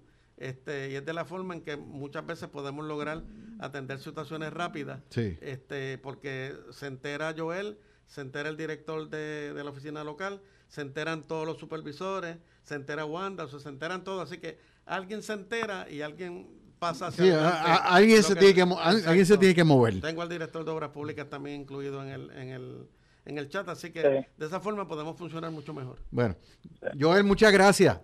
Mira, Julio, tú me permites decir algo de Mayagüez. Que adelante, sí, lo que sea necesario, no hay problema, adelante. Pues mira, en el caso de Mayagüez, ya prácticamente lo único que nos queda por recuperar es la parcela Rolón. Ajá. Esta es la 339. Ya todos los generadores están instalados. Esperamos que en las próximas horas ya el agua llegó hasta lo que nosotros conocemos como Cambalache. Eh, y yo espero que ya la parcela Rolón pueda tener agua dentro de las próximas horas. Igualmente la 349 en Cerro Las Mesas, ya prácticamente estamos llegando a la, a la presión para que el tanque reciba agua. Hay unos sectores en la 3349 que no tienen agua, vamos, estamos verificando una reguladora, tengo el personal en la calle, pero eso es lo único que me queda de Mayagüez, ya, ya lo que es Río Caña, lo que el sistema Vázquez Grau ya todo eso cargó. Eh, y con eso pues llegaríamos prácticamente al 100% con Mayagüez eh, del servicio de agua potable porque los municipios más impactados eh, en este este rabo de tormenta que nos pasó pues tanto Cabo Rojo, San Germán este y el municipio de Mayagüez fueron los más impactados con, con la situación del agua potable pero ya gracias a Dios pues estamos llegando a la normalidad. Bueno, gracias Joel. Muchas gracias, por la, disponibilidad y, siempre estar eh, accesible a nosotros para poder conversar con la gente. Claro que sí. Muchas gracias y buenas noches. Buenas noches. Bueno, era el eh, director regional de la Autoridad de Acueductos y Alcantarillados en Mayagüez, Joel Lugo. Eh, voy a aguantar la pausa porque yo tengo unas preguntas que tengo que hacerle al alcalde de San Germán Isidro Negrón Irizarri que ya no tienen que ver con la tormenta. Nosotros estamos pasando por una pandemia y hay una hay una situación eh, en el sentido de que pues eh, los casos de manera preocupante han aumentado. Y pues no sé la gente bajó la guardia la gente se confió demasiado. O sea qué fue lo que pasó alcalde yo creo que hay muchos factores envueltos. El principal factor es mucha gente viajando de los Estados Unidos hacia acá que no guardan cuarentena y que entran en contacto con otras personas que desconocen que esta persona estaba eh, había regresado a Estados Unidos. En otros casos, pues es la familia que comparte con ellos sin un distanciamiento social, sin una protección. A eso entonces le sumas que comenzaron las empresas a trabajar nuevamente, donde tienen 100, 200 empleados, en algunos casos 20 empleados, 15 empleados, ¿verdad? y entonces comienza a, pasarse de uno a otro, pasa en los fast food, pasa en los restaurantes, pasa en la, en la industria textil. Así que eh, eso es lo que hemos podido ver nosotros en, en, los casos que han estado surgiendo positivos y que eh, obviamente eh, tiene un efecto doble, el efecto físico y el efecto emocional. Hay muchas personas que no tienen sintomatología, pero han entrado en contacto o han estado trabajando en el mismo ambiente donde hay alguien que dio positivo, que tampoco tiene sintomatología, ¿verdad? Pero eh, el tú pensar que tienes el COVID positivo, que te puede dar y que puedes empezar a tener sintomatología, que te puede afectar respiratoriamente, eso nada más ya es un factor para que emocionalmente te afecte. Este, nosotros eh, vivimos una tragedia en los pasados días de una persona muy querida en nuestra ciudad de San Germán, que entró en una depresión terrible eh, por esto de la pandemia y, pues, eh, ¿verdad?, atentó contra su vida. Y es algo que nos ha afectado mucho a, la familia y a, los, y a los amigos de esta persona. Y vemos cómo a veces estas enfermedades no solamente inciden físicamente, sino emocionalmente.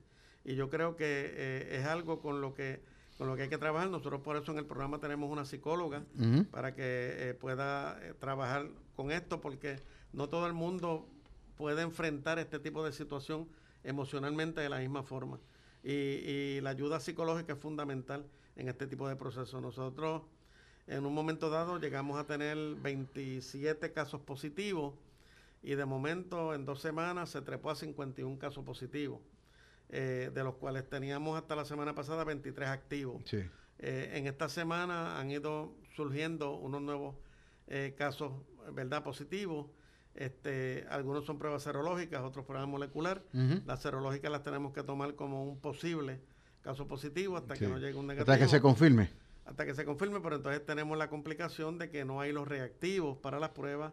Este, hay empresas que le dicen a la persona no puedes venir a trabajar hasta que no tengas una prueba negativa, pero tiene que ser de PCR, tiene que ser molecular, ¿verdad? Nosotros tenemos pruebas serológicas que podemos hacer la prueba rápida, son pruebas validadas, aprobadas por la FDA, este, pero obviamente como se ha llevado tanto mensaje negativo con las pruebas serológicas, porque la realidad fue que las primeras pruebas que el gobierno compró eran pruebas que no tenían eh, una sensitividad ni una especificidad muy alta y comenzaron a dar muchos falsos positivos. Sí, por eso. Y eso no pues, eran confiables. Claro, ha creado en la mente de la gente que no son confiables. Sí son confiables, lo único que eh, un, un, un positivo lo tienes que corroborar. porque puede ser un falso positivo. Este, no tanto así como un negativo, ¿verdad? Este, hay otras pruebas que se hacen serológicas de anticuerpos que son muy buenas también y te pueden determinar a ti si tú tienes los anticuerpos que se producen cuando el COVID es positivo eh, y son tan útiles como una prueba de PCR. ¿eh? Así que eh, hay diferentes mecanismos, nosotros los estamos utilizando en el municipio, en el contrato que tenemos con un laboratorio privado, y lo que instamos a la gente es que si usted ha estado en, un contacto con alguien positivo, comuníquese con los números de teléfono del programa. y precisamente yo le pregunto a usted sobre esto porque usted, ese es parte de su área de, experiencia. Claro. Y su preparación es esa. Es así. Soy tecnólogo médico de profesión y aunque llevo ya 20 años sin ejercer la profesión, eh, son cosas que uno no, olvida. y eso es como coger bicicleta. Uno siempre se mantiene leyendo y, atento a, la situación. Claro, eh, eh, vamos a hablar del programa de rastreo. O sea, yo he dado seguimiento a lo que ustedes publican y, veo que ustedes son bien meticulosos desde el punto de vista de lo que es la, información que reciben, del rastreo de las personas ya sea positivas, familiares, etcétera, eh, lugares donde posiblemente se hubiesen dado contagios, etcétera. Yo todavía recuerdo la, la, fiesta aquella que... Que nunca, un solo positivo, que aparentemente fue un falso positivo molecular. Porque y se armó un revolú con eso. Y se armó un revolú con eso. Este, así que porque a la persona se le hizo la prueba y dio negativo, o sea, ni tan siquiera Luego le mandamos a hacer una serológica para ver los anticuerpos, mm. que se supone que en esa prueba serológica, si había dado positivo a la molecular, tuviese anticuerpos positivos y no los tenía, así que aparentemente fue un falso positivo. Eh, eh, son situaciones que ocurren, ¿verdad? Pero se creó una eh, alarma de forma innecesaria donde tuvimos que hacerle pruebas a cerca de 200 personas para asegurarnos que no estaban contagiados. Todas dieron negativas. Incluso yo me hice la prueba porque el esposo de esta eh, maestra mm. es ayudante ejecutivo mío. Y entonces, aunque yo no había tenido un contacto directo con él, sí, yo había estado firmando documentos, eh, porque él es abogado, había estado firmando documentos que él había preparado, aunque yo tenía guantes puestos siempre porque cuando yo lo filmaba era cuando estaba haciendo la repartición de, este, productos y cosas. Eh, pero aún así, una para dar el ejemplo y dos para asegurar. ¿La repartición de productos se detuvo o todavía sigue? La detuvimos en esta semana por la cuestión de la tormenta. Ajá. Ya la semana que viene la retomamos nuevamente para en una segunda ronda que estamos llevando a cabo. Ok, eso es bien, bien importante que se sepa. Este quiero enviarle saludos a, Axel Cruz, que está conectado, nos está escuchando. Nos dice que se escucha excelente. Pues si estamos en el estudio que tú usas, chicos, y estoy, usando exactamente el mismo jack para conectarle el iRig mío para hacer la transmisión mía de, de, Facebook. Saludos, Axel, el rudo de los rudos. Pablo García, saludos, alcalde. Saludos a Pablo, saludos. Carmen Janet Torres Rosa se unió a la transmisión. Marisol Mercado, me escribe, me dice, soy maestra, no tengo luz desde hace ocho días, sector La Cochera, barrio Naranjales de Las Marías. Eh, Crimi Carmenati Rodríguez, gracias a Dios y a Edgar de Energía Eléctrica, Edgar Ortiz. Ya la gente de Río Hondo, la calle Reinaldo Santiago de Mayagüez, tiene, la calle tiene luz. Y bueno, los demás, pues, eh, siéntanse la libertad de, de escribirnos. Este, Alcalde, la, la gente que viene de visita a San Germán, ¿se puede sentir en confianza de que pues a los lugares que vaya eh, no hay ningún problema de contagio? Porque hay gente que se alarma después particularmente de aquello que de aquella noticia que salió. Bueno, en la medida que las personas utilicen mascarillas, mm. se laven las manos con frecuencia, pues no debe haber ningún tipo de problema de posibilidad de contagio. Eh, fíjense que la población de Puerto Rico es de 3 millones algo.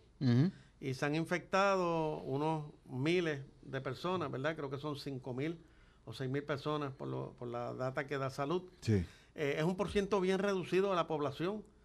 Eh, obviamente, una persona que se enferme a uno le preocupa. Una persona que muera, pues le duele más a uno, ¿verdad? Claro. Así que la probabilidad de contagio eh, va a estar atada a las medidas de protección que utilizan las personas.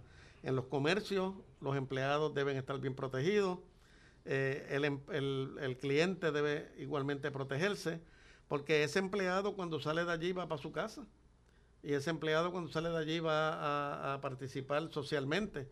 Por lo tanto, puede en, un momento dado contagiarse. La experiencia nuestra en, estos pasados contagios de, de esta segunda fase la mayoría son de familia, de familia. Eh, personas que, una enfermera, por ejemplo, se contagió y contagió a la familia.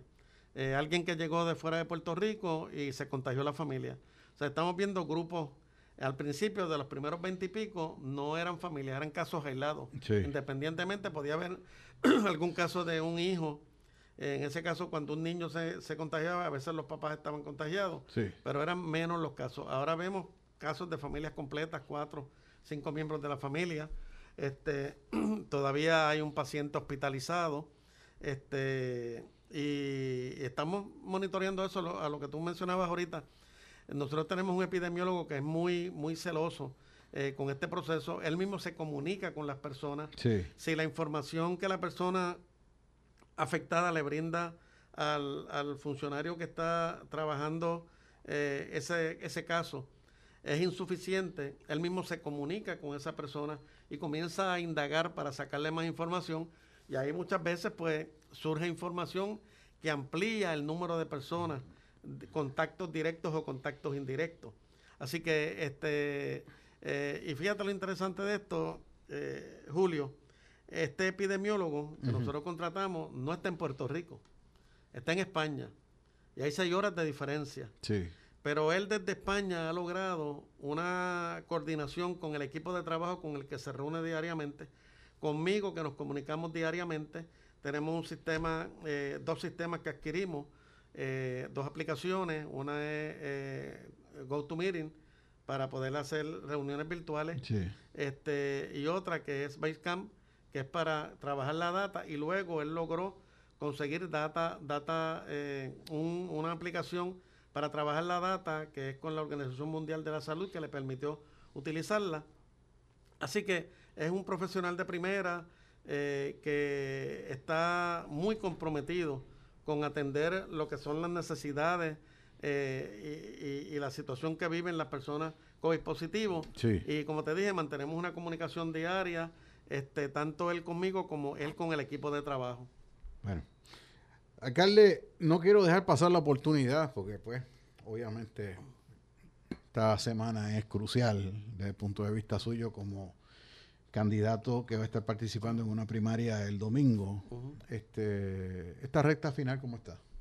Pues muy bien, muy bien. Yo me siento muy eh, contento, muy eh, esperanzado y seguro de que el domingo habré de prevalecer eh, y que el pueblo de San Germán habrá de em, emitir un voto de confianza hacia mi persona para poder representar a San Germán en la próxima elección y, ser el alcalde nuevamente por cuatro años más en la ciudad de San Germán. Lo siento en la calle, lo veo en la gente cuando me escribe, cuando la gente me ve en la calle, que me dice mm. cuatro años más. Este, cuando me dicen el domingo vamos a votar, vamos a, con usted, va toda mi familia. O sea, he visto un, eh, una buena reacción de la gente hacia mi persona. Excelente. Bueno, son las 8.27 minutos. Yo tengo la pausa de las y 15, la tengo atrasada, pero yo voy a excusar al alcalde. No quiero tampoco abusar de su gentileza. Eh, encima de que vino aquí al estudio. o sea, estas entrevistas normalmente nosotros las hemos hecho por teléfono. Sí, sí. Pero le agradezco el que haya venido aquí a, la, emisora. Estamos siempre a la orden y, lo importante es que podamos llevarle el mensaje a nuestra gente y te agradecemos que tú nos facilites, ¿verdad?, a través de, de este tu programa, el que nuestra gente pueda conocer lo que está pasando. Yo sé que hay una audiencia bien alta eh, que tú recibes, pero también hay muchas de esas audiencias de San Germán. Así que gracias por darme esa oportunidad. Bueno, pues alcalde, yo voy a pedirle a Nino una pausa. Vamos inmediatamente a ella. Regresamos en breve. Esto es con base y fundamento a través de WKJB 710. Laboratorio Clínico Génesis. Hacemos todo tipo de análisis clínico. Aceptamos la mayoría de los planes médicos. Damos servicio a domicilio. Atendido personalmente por la licenciada Ailín Ramos. Laboratorio Clínico Génesis. Calle Néstor Torres número 31 en el poblado Rosario en San Germán. Teléfono 787-265-2336. Mi pueblo es historia. Es sudor. Mi pueblo es música. Mi pueblo es estilo. Es raza de mil colores. Mi pueblo es café. Friends Café, ahora con Servicarro, marginal de la carretera número 2 West en Plaza frente al Mayagüez Mall. Dream Water, el agua que siempre soñaste, procesada y envasada bajo estrictas normas de calidad. Dream Water, siempre a sus órdenes en la calle Nicolás Toro, en el sector Las Plumas de Hormigueros. Para ventas al por mayor y al detal, marque el 787-849-2863. Dream Water. Farmacia Yarián en la calle Brown número 44 en Cabo Rojo, con servicios de sello de rentas internas y UPS. Juega lotería electrónica, saborea el famoso Jolly Ranger, date el cafecito con ATH móvil. En Farmacia Yarián te hacemos la vida más fácil, cuidamos tu salud y bienestar. Farmacia Yarián, comunícate al 851-1275 con su nuevo horario, según la nueva orden ejecutiva del municipio de Cabo Rojo. Lunes a viernes de 8 de la mañana a 6 de la tarde, sábados 8 de la mañana a 5 de la tarde, domingo cerrado. Farmacia Yarián. Regresa el periodista Julio Víctor Ramírez Hijo a su programa Con Base y Fundamento. Bien amigos, son las 8.30 minutos en la noche. Esto es Con Base y Fundamento a través de WKJB 710. Héctor Cardona, el Nino en la dirección técnica, Julio Víctor Ramírez Hijo de la calle digital y estamos con ustedes hasta las 9 de la noche en el programa de mayor audiencia en la radio del oeste de Puerto Rico a esta hora.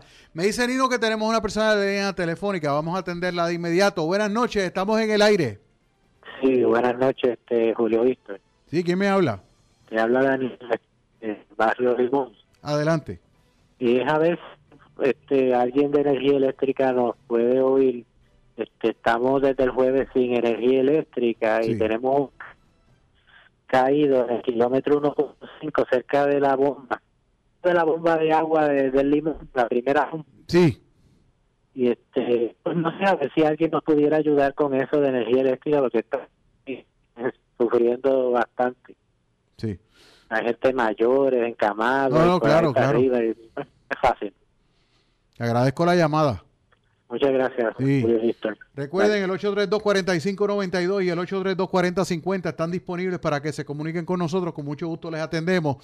Hoy el presidente de la Junta de Gobierno de la Autoridad de Energía Eléctrica, el ingeniero Ralph Creel Rivera, anunció que tras la reunión ejecutiva extraordinaria de la Junta se realizó el nombramiento del ingeniero Efraín Paredes Maisonet como director ejecutivo interino de la Corporación Pública, efectivo mañana jueves 6 de agosto. Actualmente el ingeniero Paredes labora desde la autoridad de labora en la Autoridad de Energía Eléctrica desde el 2000 y ocupa el puesto de director de planificación y protección ambiental y ha sido líder, según el comunicado de prensa, en varias iniciativas de la autoridad en coordinación con agencias federales y estatales como la EPA, el Departamento de Energía de los Estados Unidos, la Agencia Federal de Manejo de Emergencias FEMA, el negociado de energía de Puerto Rico, la Autoridad de Alianzas Público-Privadas y la Junta de Control Fiscal. El nuevo director ejecutivo posee un bachillerato y una maestría en ingeniería eléctrica del Colegio de Mayagüez. ¿De dónde más? Bueno, seguimos aquí con base y fundamento a través de WKJB 710, como les había eh, prometido. Eh, hoy, pues, estuvo el FBI visitando el Capitolio y luego de esa visita, eh, el presidente de la Cámara, Johnny Méndez, Yo no sé si el micrófono número 3 está abierto, que es donde voy a estar usando la, el, audio de, la conferencia de prensa.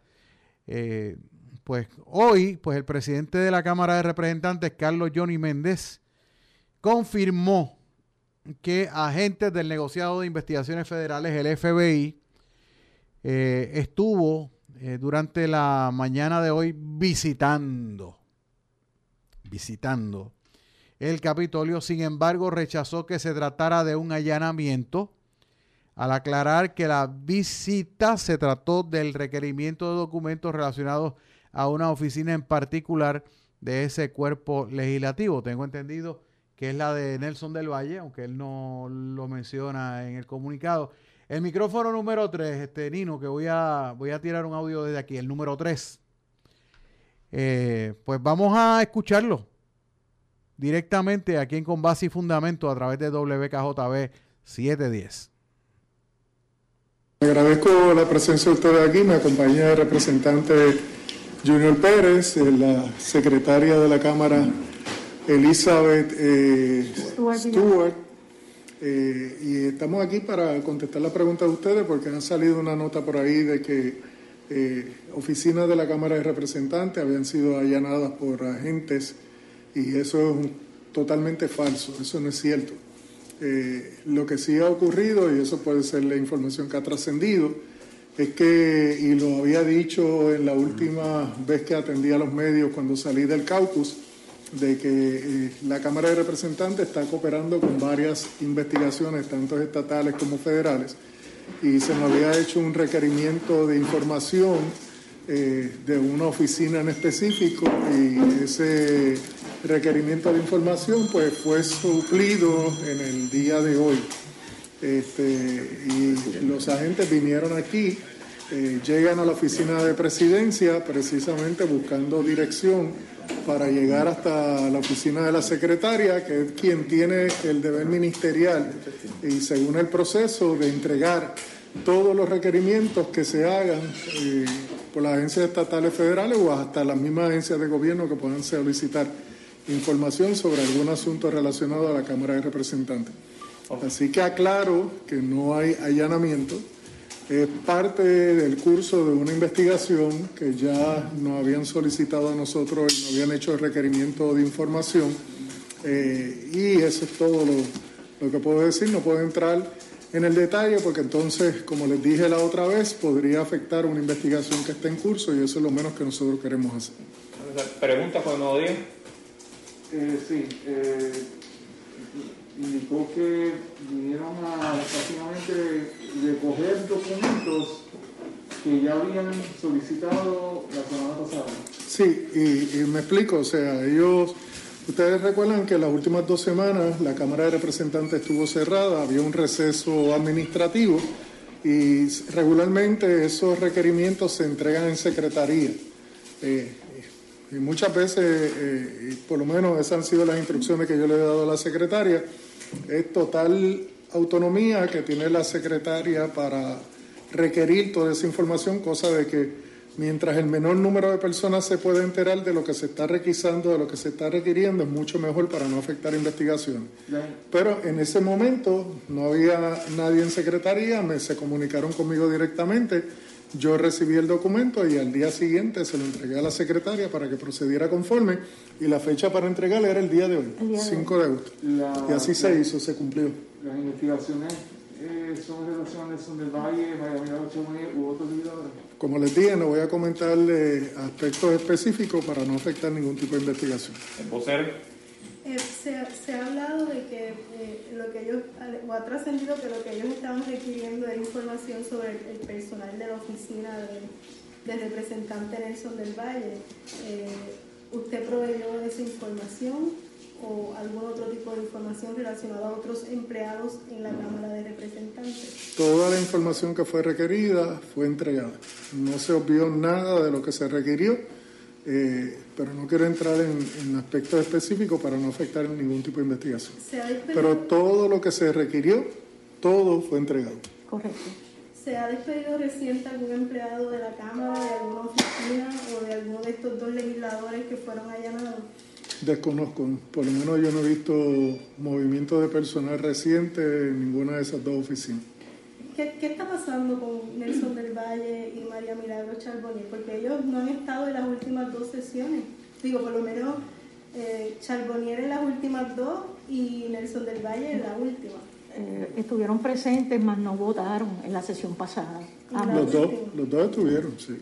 Bueno, pero lo que, lo que la propia representante Charbonnier dijo en era que ella no estuvo. Bueno, para la, votación. sí, pero no estuvo en la votación, pero sí estuvo en la Cámara de Representantes. Yo la vi, estuvo aquí en mi oficina. Compañero Nelson del Valle lo vi también en el hemiciclo, eh, aparece en acta, ¿verdad? Así que ella sí estuvo. Que no haya participado en la votación ya eso es otra cosa. ¿No han pedido un tiempo estos legisladores por, el tema este de, las investigaciones? No, la contestación no. no. Entonces, ¿cómo...? Bueno, vamos a cortarla ahí porque de verdad que a veces este tipo de conferencias de prensa se torna tediosa y empiezan a preguntar y vuelven y preguntan y hacen la misma pregunta tres veces de diferentes formas. Y este, pues nada, eh, no creo que fuera a abonar adicional a lo que ya había dicho, que no quería decir absolutamente nada porque no quería afectar la investigación, que él sabe que puede afectar la investigación, eso, eso él lo sabrá. Pero las preguntas que se le hicieron fueron preguntas totalmente genéricas, que yo entiendo de que no había ningún problema en que contestara en la oficina de quién fueron o documentos de quién fueron los que estaban buscando. O sea, pero nada, ellos, ellos se entienden allá. Son las 8.40 minutos en la noche, esto es con base y fundamento a través de WKJB 710. Quiero entrar a comentar eh, lo que me hizo llegar el querido amigo agricultor Iván Kiko Cordero, que voy a invitar en estos días para que venga para acá el programa. Hace tiempo no viene. Desde antes de la pandemia no viene aquí el programa y él es uno de los recursos más valiosos que nosotros tenemos en este programa.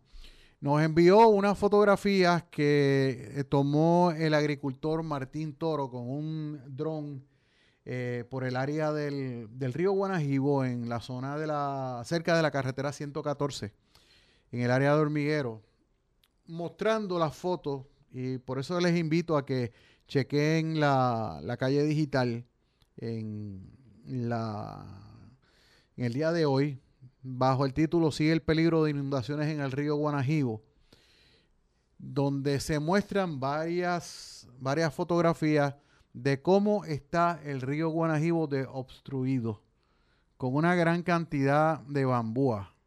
Estamos hablando de que eh, fácil, fácil, fácil la obstrucción puede alcanzar un kilómetro. Estamos hablando de mucho.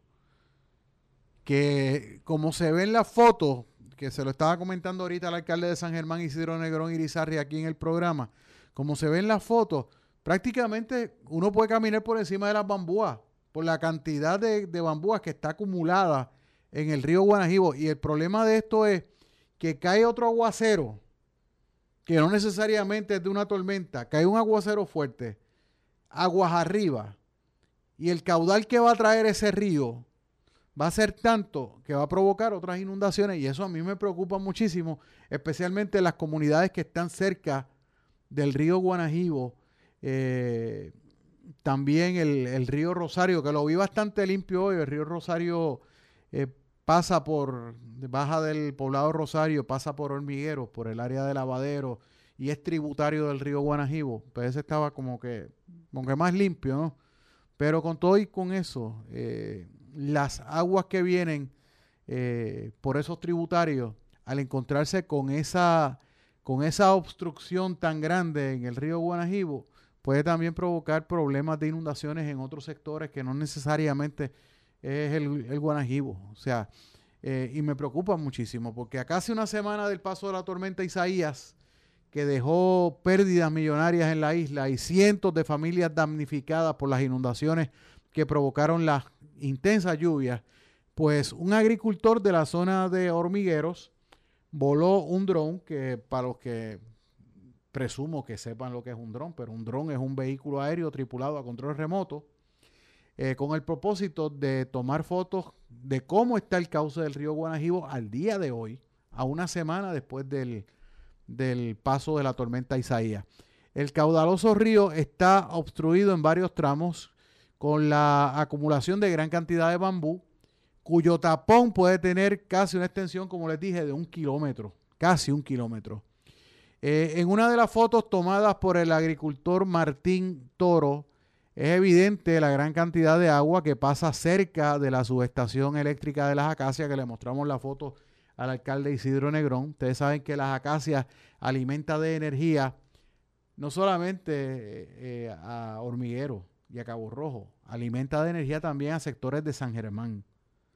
Y pues de la foto aérea que, que pues la usamos como foto de portada en la noticia de la, de la calle digital, pueden ver cuán eh, cerca pasa el río Guanajibo de las acacias y cuánta agua trae. O sea que cualquier, como le digo, cualquier aguacero que, que, caiga definitivamente va a tener un efecto adverso en la zona. Eh, y pues, ustedes saben que el río Guanajibo fluye por los pueblos de San Germán, Hormiguero, Cabo Rojo y desemboca en la playa de Mayagüez y cuando el río Guanajibo dice salirse, afecta a San José y afecta a Guanajibo Homes aquí en Mayagüez. Eso de verdad que estamos hablando de una situación sumamente problemática, a pesar de que hay una propuesta del cuerpo de ingenieros para realizar unos trabajos de canalización del río Guanajibo. Nosotros no sabemos cuándo van a comenzar formalmente. Se ha movido equipo a la zona de, de Guanajibojón y de, y de San José, pero lo que es la, la construcción de los diques, porque son diques que se van a poner, pues no sabemos cuándo se va a llevar a cabo ese trabajo. Así que ese, esa es la que hay. Eh, yo les pido a los amigos y a las amigas que viven en la zona cercana al río Guanajibo que estén alertas, que pues, o sea, que no nos coja de sorpresa como nos cogió de sorpresa Isaías la semana pasada porque nadie esperaba lo que pasó. Eso estuvo casi al nivel de Eloísa. Casi al nivel. ¿Tú te acuerdas, Nino, de Eloísa? Yo tenía 10 años cuando Eloísa. Tú también, ¿verdad? O sea, y de verdad que, que los estragos que causó, eh, precisamente el desbordamiento del río Guanajibo, las quebradas, eh, que, le sirven de tributario no solamente al Guanajibo, al Yagüez, al Río Grande de Añasco, que son las que afectan, este, los ríos grandes que afectan esta zona. Pues mira, eh, de verdad, yo, yo recordé un video que vi de, de, Mr. Hernández, que era maestro de música de nosotros en Hormiguero, que él había puesto una, una película en Super 8. ¿Te acuerdas de las cámaras Super 8? Una película Sí, que era de joyo. Pues una película de, de, en, en super, de, una cámara Super 8 de cómo quedó el de cómo quedaron las urbanizaciones en San Germán a raíz del, del huracán Eloísa y las inundaciones que, que, que, vinieron como resultado de eso. Y yo les pido que no bajemos la guardia, que estemos alertas, porque o sea, ya vemos que esto puede ocurrir en cualquier momento. Y en la condición en que está el río Guanajibo hoy, porque esas fotos que se publicaron de la calle, en la calle digital fueron fotos de hoy. Pues, ¿qué puede pasar? Es un peligro de verdad. Son las 8.47 minutos, tengo una pausa. Vamos con ella, regresamos en breve. Esto es con base y fundamento a través de WKJB 710. Farmacia Yarián en la calle Brown número 44 en Cabo Rojo, con servicios de sello de rentas internas y UPS. Juega lotería electrónica, saborea el famoso Jolly Ranger, date el cafecito con ATH móvil. En Farmacia Yarián te hacemos la vida más fácil, cuidamos tu salud y bienestar. Farmacia Yarián, comunicate 851-1275 con su nuevo horario, según la nueva orden ejecutiva del municipio de Cabo Rojo. Lunes a viernes de 8 de la mañana a 6 de la tarde, sábados 8 de la mañana a 5 de la tarde, domingo cerrado. Farmacia Dream Dreamwater, el agua que siempre soñaste, procesada y envasada bajo estrictas normas de calidad. Dreamwater, siempre a sus órdenes en la calle Nicolás Toro, en el sector Las Plumas de Hormigueros. Para ventas al por mayor y al detal, marque el 787-849-2863. Dreamwater. Laboratorio Clínico Génesis. Hacemos todo tipo de análisis clínico. Aceptamos la mayoría de los planes médicos. Damos servicio a domicilio. Atendido personalmente por la licenciada Ailín Ramos. Laboratorio Clínico Génesis. Calle Néstor Torres número 31 en el poblado Rosario en San Germán. Teléfono 787-265-2336. Mi pueblo es historia. Es sudor. Mi pueblo es música. Mi pueblo es estilo. Es raza de mil colores. Mi pueblo es café. Friends Café, ahora con Servicarro, marginal de la carretera número 2 West en Plaza frente al Mayagüez Mall. Voy a narrar la vida campesina. Sintoniza de lunes a sábado comenzando a las 5 de la madrugada. Levántate con KJB. Solo en el destino yo solía creer por no conocer al Padre Divino. Levántate con KJB con la música típica puertorriqueña. Yo habito la tierra luz que alumbró sueños distantes Recuerda, de lunes a sábado, comenzando a las 5 de la madrugada, levántate con KJB a través de WKJB 710 AM, WKJB710.com y a través de Tuning Radio. Levántate con KJB. Desde niño me he gustado. Regresa el periodista Julio Víctor Ramírez Hijo a su programa Con Base y Fundamento. Bien amigos, son las 8.50 minutos en la noche. Esto es con base y fundamento a través de WKJB 710. Héctor Cardona en Lino en la dirección técnica, Julio Víctor Ramírez Hijo de la calle digital.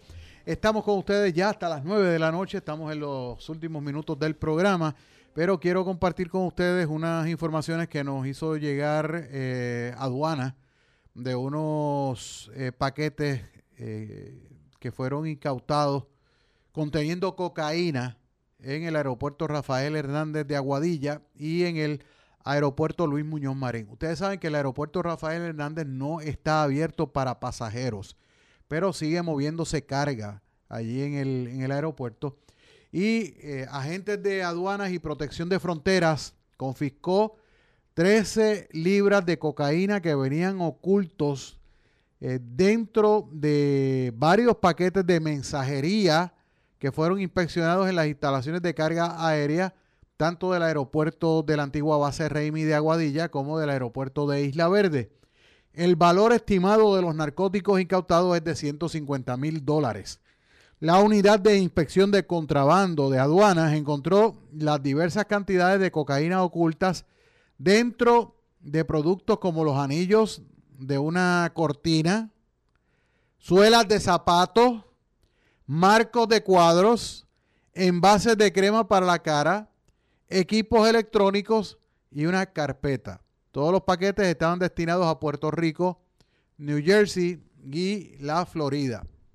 La semana pasada, en el caso particular de la semana pasada, esto es otra incautación aparte, aduana incautó, eh, confiscó 5 kilos de cocaína en paquetes que poseían más o menos la misma técnica suelas de zapatos, marcos de cuadros, envases de crema para la cara, equipos electrónicos, este, suelas de zapatos.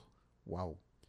Pues eh, esa es, esa es la, información. Ellos están bien pendientes de movimiento de, de carga, particularmente porque están tratando de meter la, la droga en carga que se supone que pues es carga normal y aparte de eso, eh, tengo aquí un caso de violencia doméstica, un arresto por ley 54 y ley de armas aquí en el área. Y no es el caso de que estábamos hablando al principio del programa, otro. Eh, dice que se diligenció la orden, una orden de arresto en la carretera 102, kilómetro 34.3 al lado del centro de convenciones de San Germán el agente Juan López de la División de Arrestos Especiales de Mayagüez puso bajo arresto a Juan Carlos Bartolomé Casiano, de 41 años, contra quien fue expedida una orden de arresto por los artículos 3.1, maltrato verbal. Eso está tipificado en la ley 54 de violencia doméstica. Eso es para aquellos que les gusta estar mandando mensajes, hablando malo a las exparejas.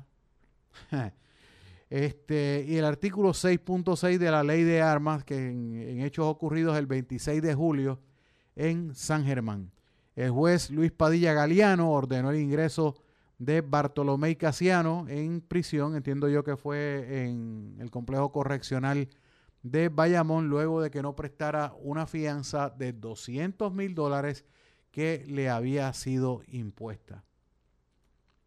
Usted tiene que tener mucho cuidado con las cosas que dice, los mensajes que hace, que los mensajes que deja. esto, esto, esto no es un relajo.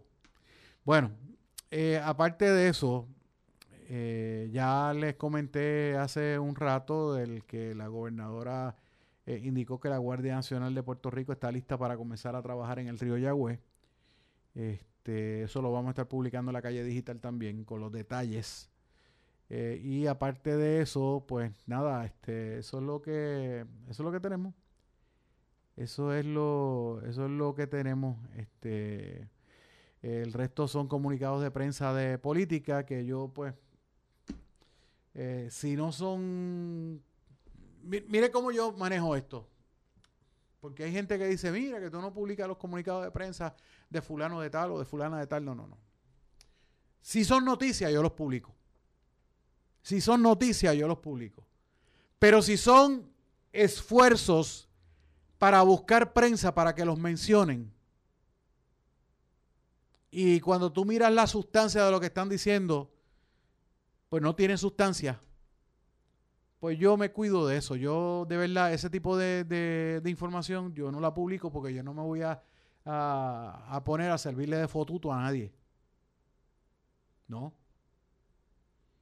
Si usted me envía un comunicado de prensa y es un funcionario electo o es un político que está aspirando a un cargo público y lo que usted está diciendo es noticia, usted puede estar seguro, usted puede estar segura, según sea el caso, de que se le va a publicar. Pero si yo veo que lo que se está publicando es meramente un chihichijá porque usted está cogiendo en una primaria y necesita que la foto suya o que el nombre suyo esté sonando en los medios de comunicación, yo no me voy a prestar para eso. Yo no me voy a prestar para eso, de verdad. O sea, yo lo lamento mucho, pero, pero no, no. No. Eh, saludos a la Elsie Pared, que está conectada. A Mari Santiago, que está conectada. Carmen Asensio, bendiciones para ti también. Ernesto Ramos, saludos. Gracias por la sintonía. Y este, Alín Pavón me escribe diciendo que su mamá está conectada, doña Irma Vargas Pérez. Saludos, Dios la bendiga y un abrazo. Que Dios la bendiga siempre. Y que pues, este, nada, me voy. Son las 8 y 57 de la noche. Con esta nota termino el programa por el día de hoy. Mañana, si Dios lo permite, regresamos con el mismo cariño y entusiasmo de siempre aquí en Con Base y Fundamento a través de WKJB 710. A nombre de Héctor Cardona, el Nino en la dirección técnica, este es su amigo Julio Víctor Ramírez Hijo. Se despide de todos ustedes deseándoles muy, pero que muy buenas noches. Farmacia Yarián en la calle Brown número 44 en Cabo Rojo, con servicios de sello de rentas internas y UPS. Juega lotería electrónica, saborea el famoso Jolly Ranger, date el cafecito con ATH móvil. En Farmacia Yarián te hacemos la vida más fácil, cuidamos tu salud y bienestar. Farmacia Yarián, comunicate al 851-1275 con su nuevo horario, según la nueva orden ejecutiva del municipio de Cabo Rojo. Lunes a viernes de 8 de la mañana a 6 de la tarde, sábados 8 de la mañana a 5 de la tarde, domingo cerrado. Farmacia Yarián. Dreamwater, el agua que siempre soñaste, procesada y envasada bajo estrictas normas de calidad. Dreamwater, siempre a sus órdenes en la calle Nicolás Toro, en el sector Las Plumas de Hormigueros. Para ventas al por mayor y al detal, marque el 787-849-2863. Dreamwater. Laboratorio Clínico Génesis. Hacemos todo tipo de análisis clínico. Aceptamos la mayoría de los planes médicos. Damos servicio a domicilio. Atendido personalmente por la licenciada Ailín Ramos. Laboratorio Clínico Génesis. Calle Néstor Torres número 31 en el poblado Rosario en San Germán. Teléfono 787-265-2336. Mi pueblo es historia. Es sudor. Mi pueblo es música. Mi pueblo es estilo. Es raza de mil colores. Mi pueblo es café. Friends Café, ahora con Servicarro, marginal de la carretera número 2 West en Plaza frente al Mayagüez Mall. Todos los sábados a las 5 de la tarde escuche el programa Todo tiene su tiempo con sus moderadores capellán Pablo López y capellán Ángeles Nani Padilla. De invitado el evangelista Francisco Gordils, programa cristiano dirigido al público en general con lectura de la palabra, oración y mucho más. Todo tiene su tiempo. Sábados a las 5 de la tarde por el 710 AM de WKJB y WKJB710.com.